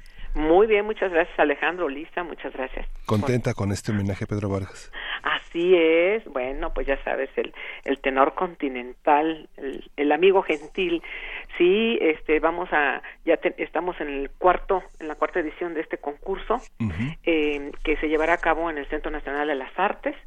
Ya se va a cerrar la convocatoria el 10 de octubre de este mes, entonces todavía hay todavía un poquito de tiempo para que se puedan inscribir en el www.oliviagorra.com. Sí. Y bueno, pues ya sabes, el objetivo pues es el rescate de la música mexicana, a dar a conocer este legado enorme de la música que tenemos, que ya sabes, eh, eh, parte desde el siglo XVII hasta en, en adelante. Ajá. Muchas, muchas personas no saben quién es Pedro Vargas. ¿Quién es? ¿Por qué es la importancia de este concurso y por qué Sí. hacer este eh, en, en función de una figura como él este este este modelo de canto de tenor? Sí, precisamente eh, lo que acabas de decir es muy importante. Mucha gente ya no sabe eh, y no supo quién este quién quién quién, fue Pedro Vargas. Eh, pues sí, Pedro Vargas un, un tenor muy inspirador su carrera eh, siempre con la música mexicana, este pues llevándolo a, a muchos países pero sobre to- pero también era un compositor algo que también los que lo conocí los que lo conocieron este o que lo hemos conocido no sabíamos de esa parte de, de, de su legado que también nos dejó. Por ejemplo ahí estamos en, en la lista que subimos en, en la página que también estamos este pues sugiriendo que se aprendan si es que si es que quieren ojalá así sea. Eh, hay canciones como no me importa Cristel este cristal perdón zafiro eh, tú me haces falta etcétera. Hay otras canciones maravillosas y que tienen diferentes ritmos este por ejemplo hay un danzón hermosísimo eh, y bueno pues con, con orque- incluso hasta con orquestación. Él hacía sus propios arreglos y además las cantaba. Sí las las, las logró grabar pero yo creo que era para su propia colección. Son son canciones muy lindas que yo las puedo comparar con grandes con grandes grandes compositores no como María Grieber o este eh, eh, no sé Ag- Agustín Lara incluso no de, de repente me, me me cuando lo estaba escuchando digo bueno pues esto es esto es una joya no Claro. y este y bueno pues yo creo que es es importante que lo demos lo demos a conocer y que y que los que lo conocemos pues lo recordemos. Fue también impulsor de este de diferentes artistas fue padrino y este y pues pues mira imagínate eh, un tenor que cante la, la música mexicana. Yo me siento identificada como soprano y pues tenemos tenemos el apoyo también de la fundación Pedro Vargas que, está con nosotros y va a dar reconocimientos a la gente que mejor interprete la canción mexicana. No tiene que ser de Pedro pero ojalá y se y se y, y se integren a cantar esta música de, de Pedro Vargas. Y esto pues bueno va a ser ya sabes en el CENART. También la Sociedad de Autores y Compositores de México van a dar también reconocimientos. Este hay premios en efectivo cursos becas este vamos a promover a los ganadores. Eso eso es importante. Eh, pues estamos convocando niños adolescentes adultos de de ocho años en adelante. Todos todos participan ya sea en en, en el bel canto ¿no? o, eh, o ya sea también como aficionado o profesional que canten que canten con una voz este pues también con una voz Educada. natural no que no que no que no sea impostada pero tenemos para todos. Entonces pueden grabar su su video muy muy a gusto en su casa si gustan con, con cualquier acompañamiento. Es importante que vayan acompañamiento eh, acompañamiento de algún instrumento pues una guitarra una flauta no sé las maracas no como les decía. Este no hay problema pero que sí que escojan una de las canciones que subimos en la página www.oliviagorra.com es padrísimo porque cuando cuando empiezan a conocer un poquito más a través de los cursos que también les estamos aquí otorgando gratuitamente durante este durante el concurso pero también durante el año. El año que viene también les les ofrecemos cursos gratuitos para que se vayan vayan conociendo un poquito más de todos todos los géneros que que, que tenemos aquí en México no por ejemplo hay ópera zarzuela Sí.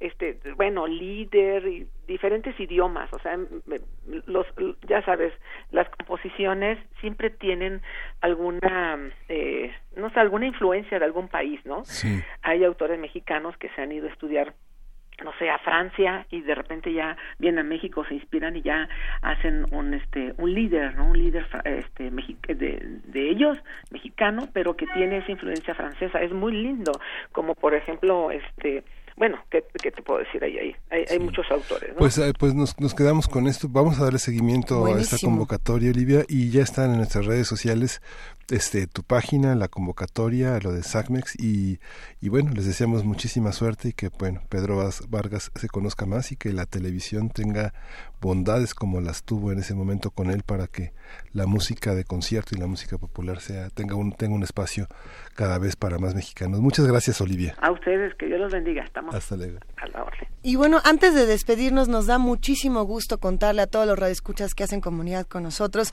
que hoy finalmente lo logramos. Empieza la tercera temporada de Calmecali. Queridísima Vania Nuche, buenos días. Hola, muy buen día a todos. Sí, estamos muy contentos. Hoy por fin se los prometimos y ya regresamos a las frecuencias de Radio UNAM en el 96.1 de FM a las 10 de la mañana y en el 860 de AM a las 13 horas a la 1 de la tarde. Vamos a estar Excelente. Todos los jueves, como ya es costumbre, aquí en Radio UNAM. ¿Qué vamos a escuchar el día de hoy, Vania? Hoy es la entrevista con Francisco López Bárcenas, él es investigador del Colegio de San Luis, con quien, por cierto, ya platicamos aquí en Primer Movimiento en agosto, el 9 de agosto pasado, aquí tuvimos una entrevista, entonces no se lo pierdan, estamos muy emocionados. Y la temporada, esta temporada, ¿cuántos episodios tiene? Pues vamos, Vamos a estar esperamos estar por acá hasta finales de mayo. El 30 de mayo eh, va a ser el final de la temporada, pero eh, bueno, tenemos toda, todo ocho meses, según yo, son. No, si bueno. no me falla el cálculo. Eh, pero bueno, escúchenos Excelente. todos los jueves aquí en Radio UNAM. Por supuesto, retransmisión los domingos a las tres y media de la tarde y en línea también en www.radio.unam.mx. Síganos en redes sociales con el hashtag Calme Cali, por supuesto. Las, las temporadas anteriores se pueden se pueden consultar. En Claro el que sí. Sí, están disponibles en el podcast www.radiopodcast.unam.mx para aquellos que no han escuchado el programa aún, pues que comiencen este recorrido. ¿Qué consecuencias ha tenido la primera temporada? Digamos, podemos ya saber Las primeras, sí. qué ha pasado, ¿no? Con todas ¿Qué las- respuesta? con todas las personas que estuvieron por primera vez aquí. Sí, pues ha, ha habido una gran aceptación del programa. Muchas gracias por su preferencia, mucho interés. Eh, personalmente creo que ha habido más eh, involucramiento de la gente en estos temas, lo cual me parece fundamental y muy importante en este, en estos tiempos, en este contexto. Entonces, estoy muy agradecida con Radio UNAM, por supuesto, y con el público, sobre todo, que nos regala sus oídos todos los jueves. Vania. Nuche, muchas felicidades, guerrera Muchas de la gracias. radio. Gracias a todos y por supuesto al PUIC, Programa Universitario de Estudios de la Diversidad Cultural y la Interculturalidad. Va a durar, va a durar más que nosotros. No, vamos, vamos a la mano. Me encanta que te sepas las del Muchas PUIC, así, va- otra vez. Más que Programa- nosotros como personas. Les digo, va a durar más que nosotros como personas. Ah, eso porque- que ni qué. Porque Sí. son documentos para la Esperemos que sí, sí, para claro la fonoteca. sí, por supuesto. Que algún Pavel Granados Me- esté Pues nos quedamos entonces todos en el 96.1 de FM para el inicio de la tercera temporada de Calme favor. Cali. Felicidades, Vania Nuche. Muchas gracias. Déjenos sus comentarios, por favor. Eso. Y bueno, nosotros nos despedimos de Primer Movimiento esta mañana. Gracias a todos los que nos escribieron, a los que nos llamaron, a los que comentaron. Nos escuchamos mañana de 7 a 10 de la mañana. Esto fue Primer Movimiento. El mundo desde la universidad. Radio UNAM presentó Primer movimiento. El mundo desde la universidad.